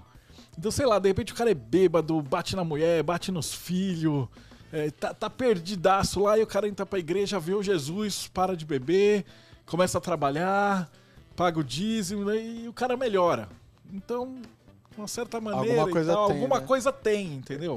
Mesmo porque se você explicar cabala hermética pra um cara, sei lá, que é analfabeto, favelado, ah, que, que tá no funk, o cara não vai entender, não, não tem como, não adianta. Não, não- Então sei, cada eu- um tem um nível de consciência, não adianta. O cara primeiro precisa aprender assim, olha, mano, não mate seu amiguinho, não, não, não bata na sua mulher, pare de beber, vê Jesus. Talvez dali o cara vai evoluir um pouquinho. Tem um monte de vidas, né? Como eu falei, demora várias vidas pra aprender a cabala. É, eu acho que toda religião tem essa parte do de regra de bom, de bom convívio, né? Mas também tem essa, essa parte da magia. Porque na hora que você evoca aquilo com fé, você tá movimentando energia. Tem, tem, cara. Mas Lá no então- Egito a gente então foi tem com, como. com o pessoal núbio. Que, é- que eles fizeram um ritual e eles mataram, eles sacrificaram lá um bode pra gente almoçar e tal. Mas quem assistiria falou, cara, os caras estão sacrificando um bode ali, não sei o quê. Mas os caras chamam de almoço. então, é, você vai olhando, parece, mas é um sacrifício, né? É Uhum. uma festa, é uma parada assim. É, mas na, na- Então tem, tem magia em todos esses cultos. Ah, com certeza. Eu- nas, nas próprias religiões africanas é isso, né, cara? Algumas, algumas, né? Por exemplo, você pega a Umbanda, é, que você tem alguns sacrifícios. Não, banda Não, não. manda não Ah, tem, só no tá, candomblé. na- no candomblé. É, na quimbanda, né? Na quimbanda que tem. Mas assim, é, na verdade você... é, aquele animal, ele é sacrificado, é, é feito o sacrificado, entre aspas, né? O que, o que, que é o sacrifício? Depende, né, Cleiton? Como, É, como diz o Cleiton, depende. depende. Mas no outro dia, ele é consumido. Aquele, É, ele- você aquele animal não é jogado Ogum, é, é fora, jogado entendeu? fora. Ah, vai ter uma festa de Ogum, vai ter uma festa de Oxóssi e tal. No outro dia, aquele animal que, que foi, ah, bebeu sangue, fez não sei o que, cortou lá na frente do altar. é, ele, ele é consumido, não é ah, joga, jogado fora ou, ou comido ali É, cru, né? Serviu para duas coisas, Sim. né? Sim. E o, a, a- a tal da lei do retorno? Quando você faz uma magia, tipo, ruim pra alguém, isso existe? O que é isso? É karma, né? Se eu pegar isso aqui, jogar no chão e abrir, se eu abrir minha mão, o que vai acontecer? Vai quebrar o copo. Então, isso é, um- é uma lei de retorno e tal. Se eu levantar agora e te dar um soco, Ai, o meu que, que Deus. vai acontecer? Vai chamar, vai chamar a polícia, eu vou ser preso, eu vou ficar na cadeia. Então, aconteceu um negócio, aconteceu um retorno. Então, não existe uma Ação, lei de reação. retorno. Existe uma lei de ação e reação. Então, Ah. tudo que você faz tem uma consequência, né? Então, o cara acha que ah, tá fazendo magia, não existe um anjo ou uma polícia do lado de lá Ah, vai- entendi. interferir pra pra voltar.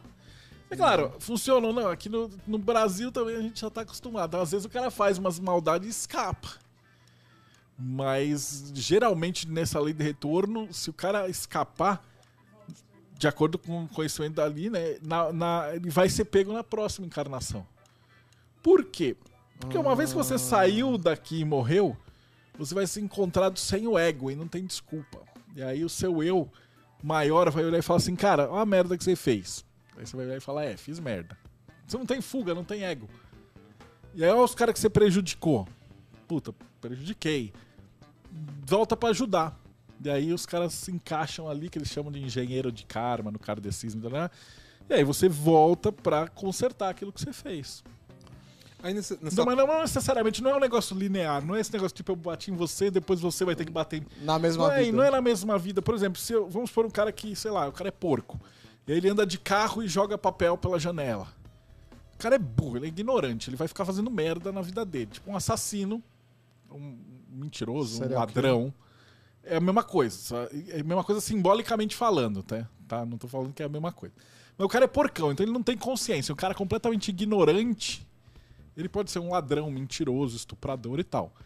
Em algum momento o cara vai ter uma consciência ali, aí ele vai olhar e falar: olha a merda que eu fiz.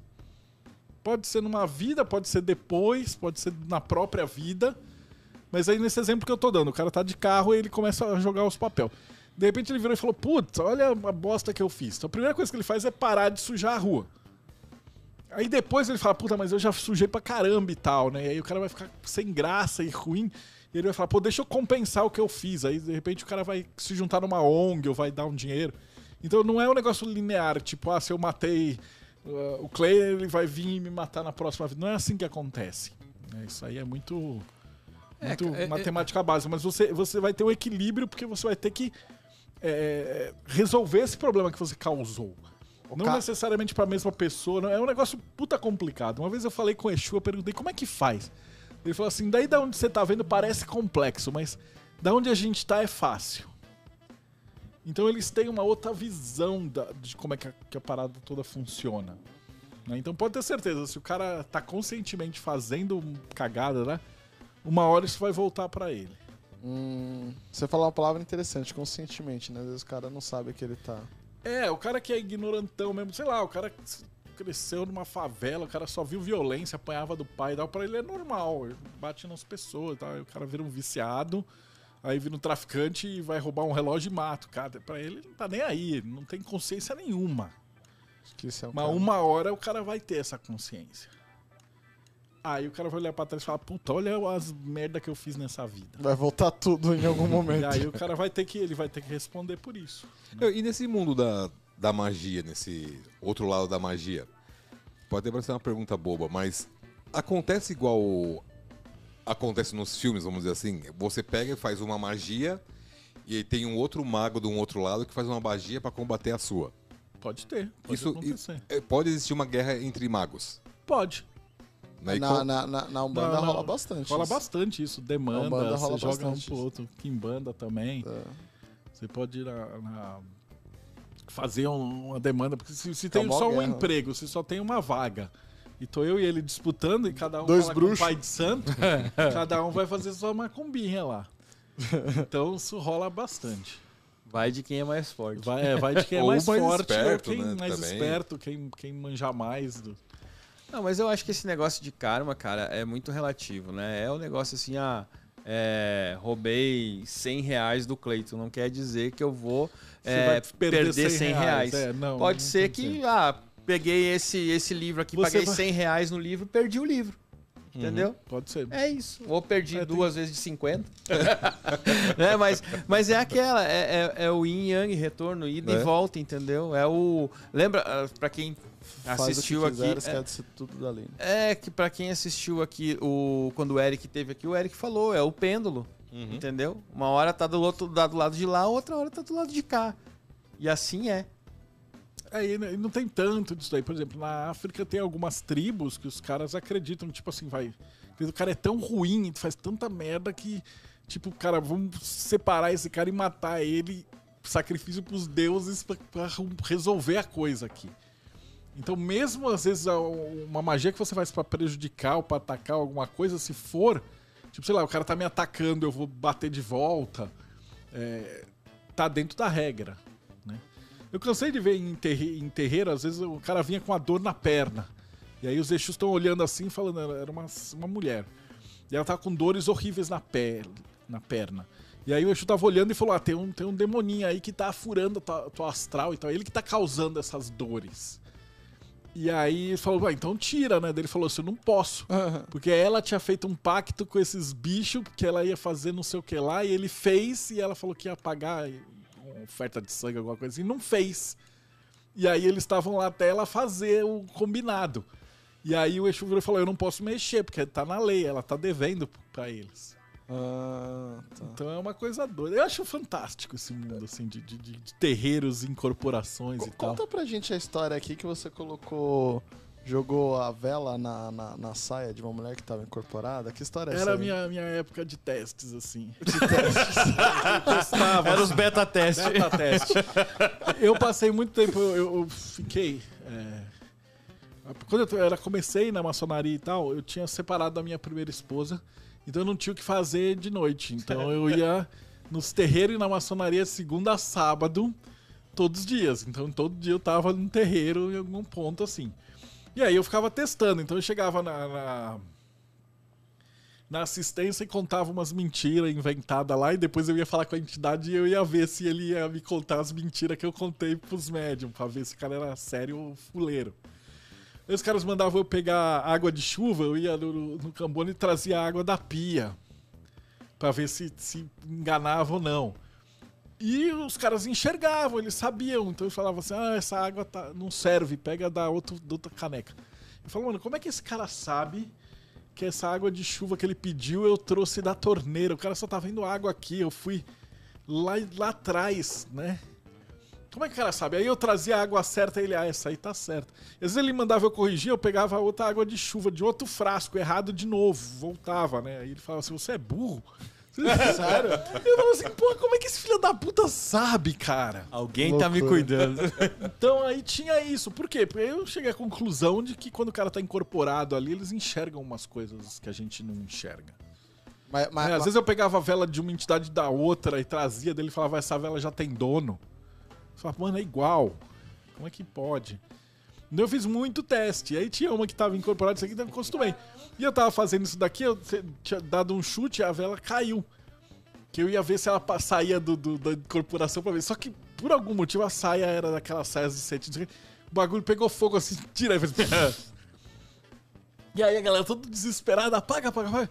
E a mulher continuou dando consulta, preta véia. Como se nada tivesse acontecido. Ela depois só olhou que pegou o fogo e tal, e ela tava sem a saia e ela se sentiu desconfortável. Mas ela não, não mudou a cadência de voz. Então eu tenho um monte dessas histórias de, de incorporação que eu acho uma coisa louca, assim. É que não é científico, né? Isso é tipo E aí, anedótico. Esse era os seus testes. mas como é? Bom, deixa eu ver aqui se. É os testes. Não, depois eu pedi desculpa, eu comprei outra saia, eu fiz as pazes. Isso acumula, car... Isso acumula karma não? Acumula cara. Mas era por um bom motivo. Depois ela entendeu. Aí depois ela fez um teste, né? Eu tava com todos os meus alunos, eu costumava levar os entendeu. caras, os caras pro terreiro pra mostrar pra eles, né? E aí a veinha chegou Ensinar a os preta véia, fogo nas saias. falou: "Vem aqui, tal, meu filho, não sei o quê. Olha só". Aí ela pegou, cruzou aqui, né, soprou, então. Mano, quando ela soprou o, o charo, o cachimbo lá e tal, mano, eu senti como se tivesse um nego de 200 quilos montado em cima de mim, minhas costas dobrou, eu fui pro chão, assim, fiquei tudo torto. Ela falou, pega aquela vela pra mim. A hora que eu virei, eu tava andando igual um velho, assim, tudo capengado, assim. Daí ela ficou rindo assim, falou, ah, tá vendo, às vezes os preto velho não é nem preto nem velho. E aí eu entendi, assim, tipo, é como a energia dessa incorporação afetava o físico da- da- do médium, e aí o médium fica com esses trejeitos.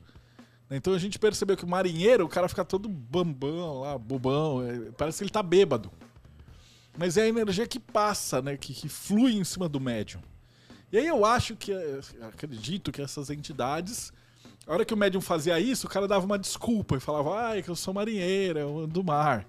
Mas eu acho que algum reflexo de, de- do nosso sistema motor com o cérebro. É como se a entidade emprestasse o nosso cérebro.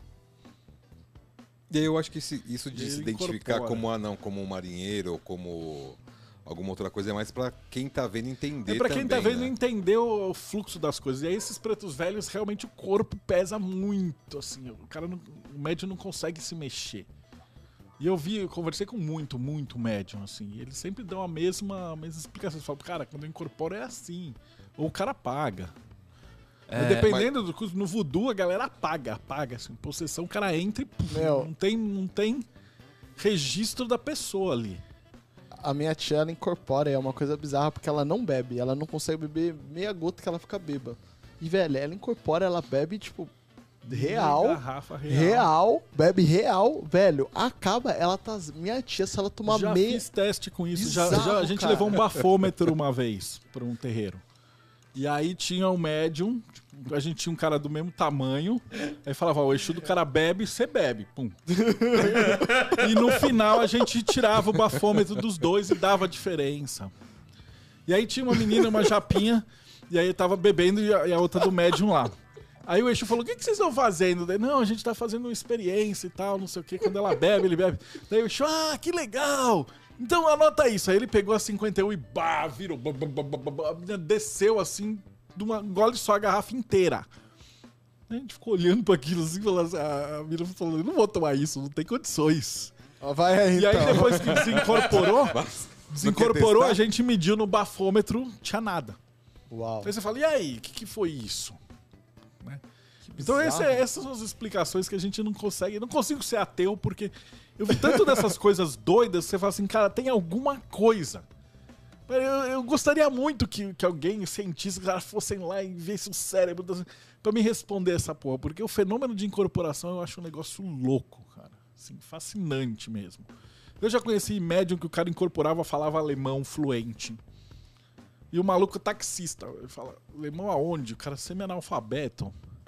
E aí a gente chamou uma professora de alemão pra ir testar o cara. E a mulher chegou e falou, cara, fala alemão, não tenho dúvidas aqui.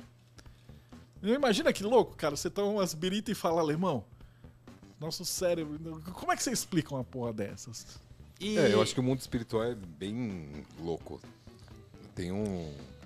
Essa parte que você estava falando de incorporação fez lembrar muito quando a gente começou na apometria, que também faz um monte de viagem, você vê um monte de coisa. Também é um negócio bem louco. Você não consegue explicar, velho. Não tem, não tem uma explicação Lógico. científica. Pra... Não tem. Não tem. cara, não tem. Não, não Eu existe. já vi coisa assim da galera que faz teste é, com cogumelo. E aí os caras entram e fazem um ritual com cogumelo e tal.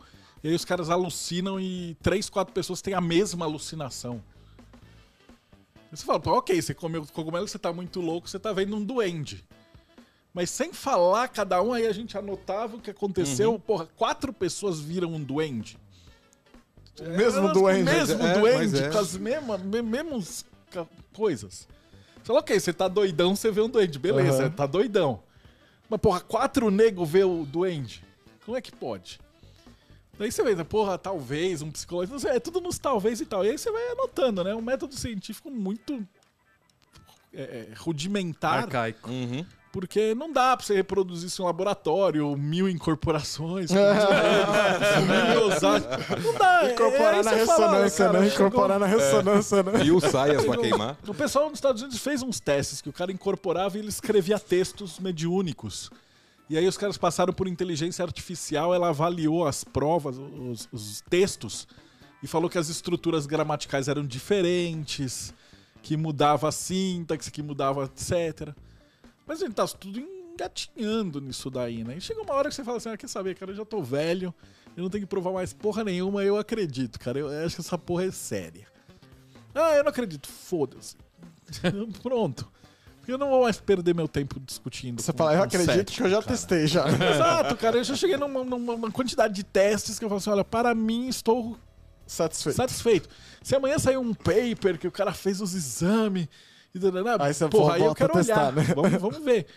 Mas, cara, é muita experiência, é muito negócio doido, assim, né? As coisas que, que acontecem de, de incorporação. Tem muita história, obviamente deve ter muita lorota, muito picareta, muito bandido. O ser humano é tosco. Mas, assim, é, várias e várias e várias coisas que você vê em terreiros diferentes, com mesmos relatos e tal, eu falo assim, cara, eu tô convencido. Assim, ah, espírito, o que acontece quando você... Não sei. Mas alguma coisa tem. É. Você tem alguma religião? Não, depois de tanto tempo assim, eu, eu cheguei à conclusão que, tipo, você vai... Você vai pegar o que tiver de melhor em cada uma.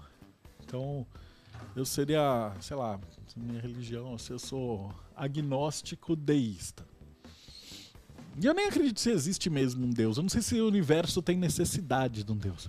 Eu vi uma, uma história do hindu que ele Nos fala que o Eternos. unif- uni...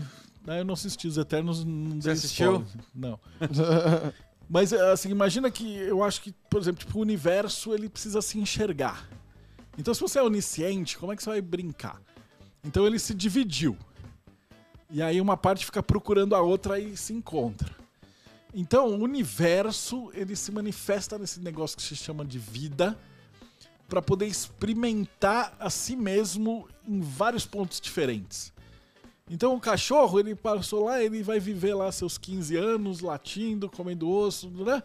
Quando ele morreu, ele é o universo que se experimentou na forma de um chihuahua de São Paulo. Ah, mas um vira-lata de rua de Pequim deve ser uma vida muito diferente, né? Que o cara tem que correr para não virar comida. o cachorro lá vai ter outra vida diferente. Ah, e o cachorro do multimilionário e o cachorro que fica acompanhando o cara da carroça de papel. Então, nessas vidas todas, é como se a gente tivesse uma câmera em cada cachorro. Tô simplificando muito a ideia, tá? E aí, através de todas essas câmeras, a gente teria uma, uma imagem inteira do mundo. Dá pra entender essa, essa ideia? Sim. Mas aí troca isso pra cada inseto, cada aranhinha, cada ser humano. Cada é uma câmera.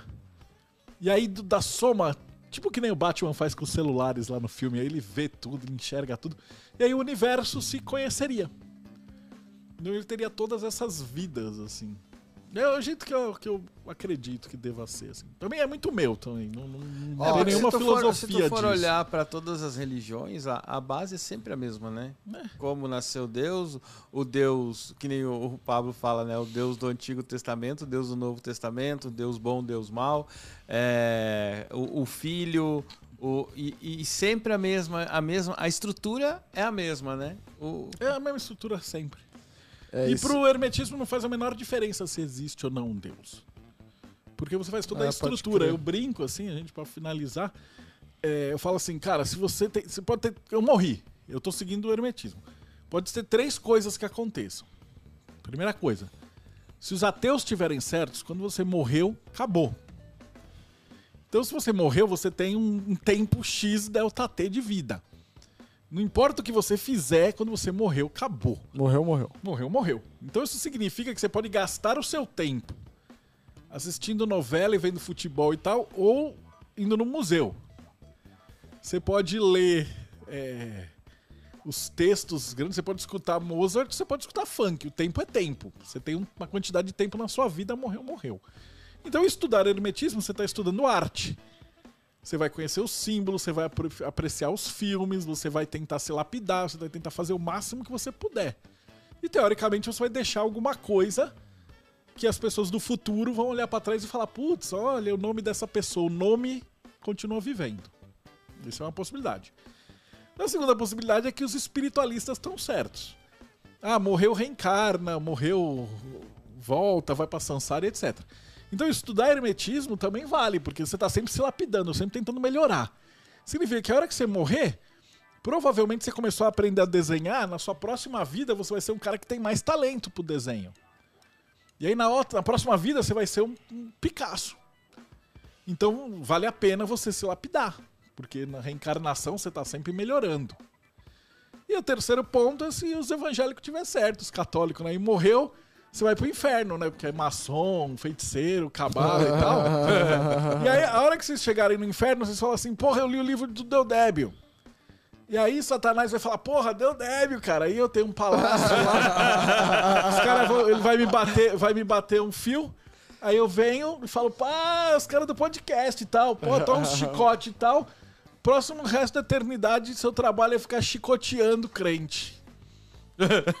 e dá- tem um emprego garantido, cara. Você vai bater. Tipo bater assim, seguir o hermetismo não tem como dar Não, ruim, não né? tem como dar ruim, cara. Estuda, estuda cabala hermética que de qualquer jeito, cara. Qualquer Se religião ateu vai tiver bom. qualquer religião, O tiro é certo. o tiro é certo. Tiro certo. Bom, beleza. É, Eu, você- eu tenho, pô, eu só mais uma. Vai lá, vai lá. Eu gosto de ficar fazendo pergunta. É, eu tenho, eu tenho só, eu tenho várias dúvidas aqui, mas eu, eu vou fazer as duas de uma vez já. Pirâmide da Amazônia. Depois quero que você falasse sobre isso. Mas sobre a cabala, é, quando a- as pessoas estudam cabala, elas fazem tipo desenhos assim? Existem algumas coisas que as pessoas fazem desenhos com a cabala e vela. É, é, como é que é o nome? Eu Rituais. esqueci. Rituais. É, mandalas, é, Diagrama, mandalas, mandala. mandalas, Pode fazer. Você pode fazer esses desenhos, incluir em desenho. Tem um monte de artista que eles fazem as obras e colocam como imagem subliminar, escondem na assinatura. Então dá pra você fazer muita coisa só com esses desenhos, né? Mas faz sentido ou não? Faz, é um jeito de passar um pro outro. Aquele do Yoda que eu contei era um jeito de tipo. O cara fez esconder um personagem que tá de classe. Se você perguntar pras pessoas, 99,9% não faz a menor ideia que Yod e tal, tal, tal, tal. Mas um cara que é cabalista, que assiste Star Wars, vai olhar e falar: Olha que louco, cara. Então os caras sábios da humanidade, eles sempre conversaram entre eles, jogando esses símbolos escondidos aí. Então você já olhou e falou: Ah, esse cara. Não tem os maçons tem um, um monte de imagem de medieval e tal, que o cara tá com o símbolo da mão, assim tal, é um nobre pintado. E aí você vai olhar e falar: Ah, esse cara era maçom, porque ele tá fazendo o símbolo, não sei o quê. Então, eles, é uma diversão, né? Então, existe sim, dá pra usar essa parada. E agora das pirâmides, a Amazônia tem pirâmide no mundo inteiro, cara. Então, ainda acho que ainda vão descobrir muita coisa, né? Eu sei que uma vez eu, eu conversei com um estudioso, ele falou que tinha pirâmide no sul do Brasil.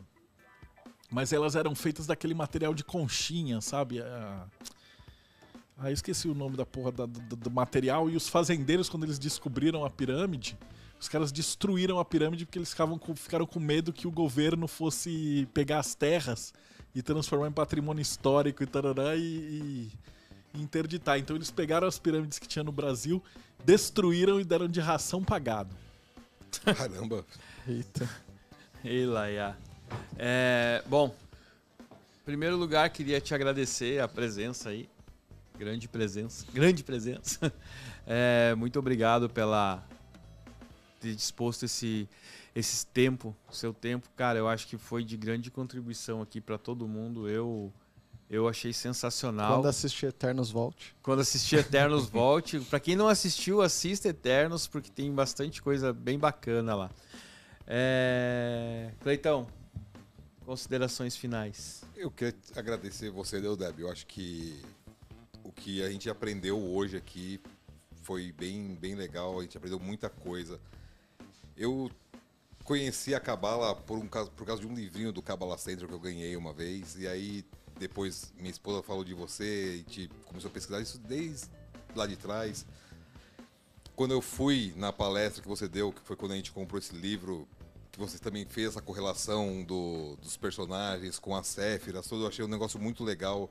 Isso me chamou muito a atenção e é aquilo, cada dia que a gente lê esse um pouquinho do livro, ou cada que a gente ouve alguma coisa sobre isso, a gente começa a entender as coisas de um- uma maneira um pouco diferente. Como você falou, eu acho que não tem como a gente saber tudo de, dela inteira, mas eu acho que hoje o, o nosso público foi presenteado com, com uma aula Muito. né, sobre não só sobre cabala, sobre a gente falou sobre cabala, a gente falou sobre religião, RPG. a gente falou de RPG, a gente falou de viagem, né? Eu queria te agradecer e muito obrigado. Espero você voltar depois do Eternos. É... Pablito. Cara, incrível. Assim, Marcelo, incrível. Aprendi muito, aprendi muito. Sim.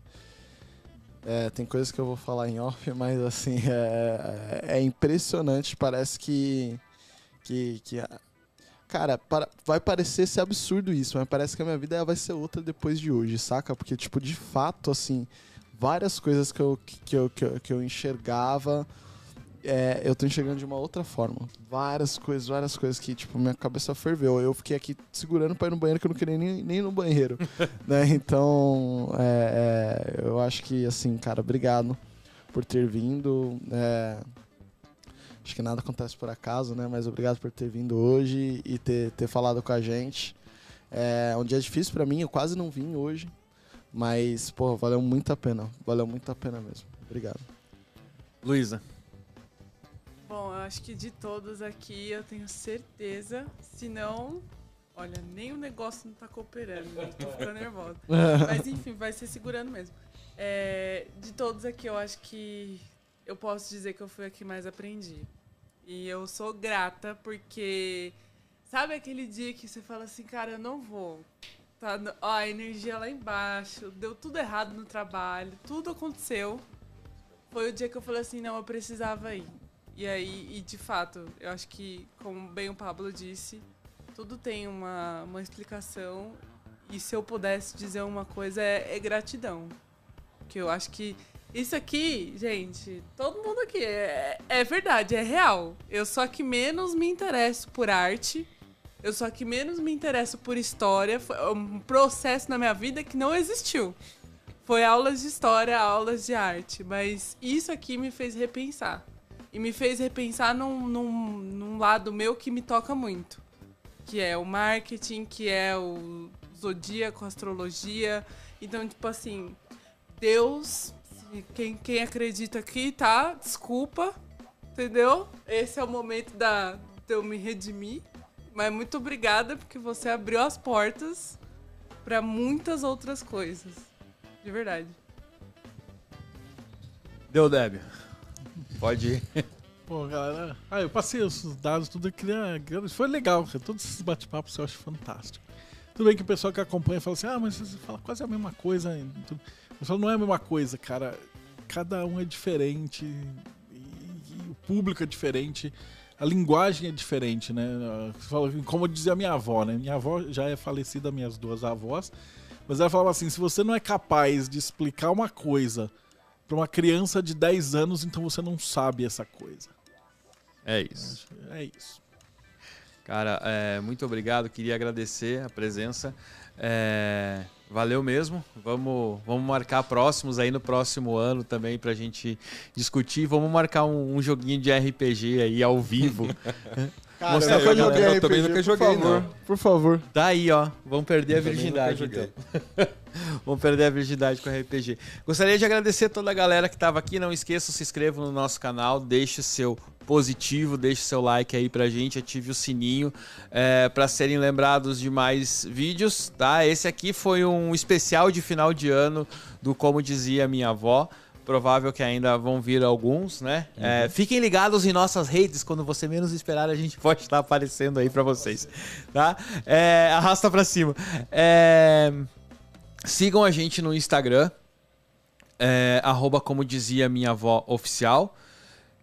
O e-mail, quer vir aqui participar? Cara, eu tô meio, tô meio atônito aqui, tô meio atônito aqui. É cdmvoficial.gmail.com E pra fechar com a frasezinha, já que o Cleiton não veio, eu quero trazer uma frase. só não não veio com a frasezinha dele, eu vou citar uma frase aqui do Caibalho, que eu acho que resume um pouquinho o que a gente falou hoje aqui. Em qualquer lugar que estejam os vestígios do mestre, os ouvidos daquele que estiver preparado para receber o seu ensinamento se abrirão completamente.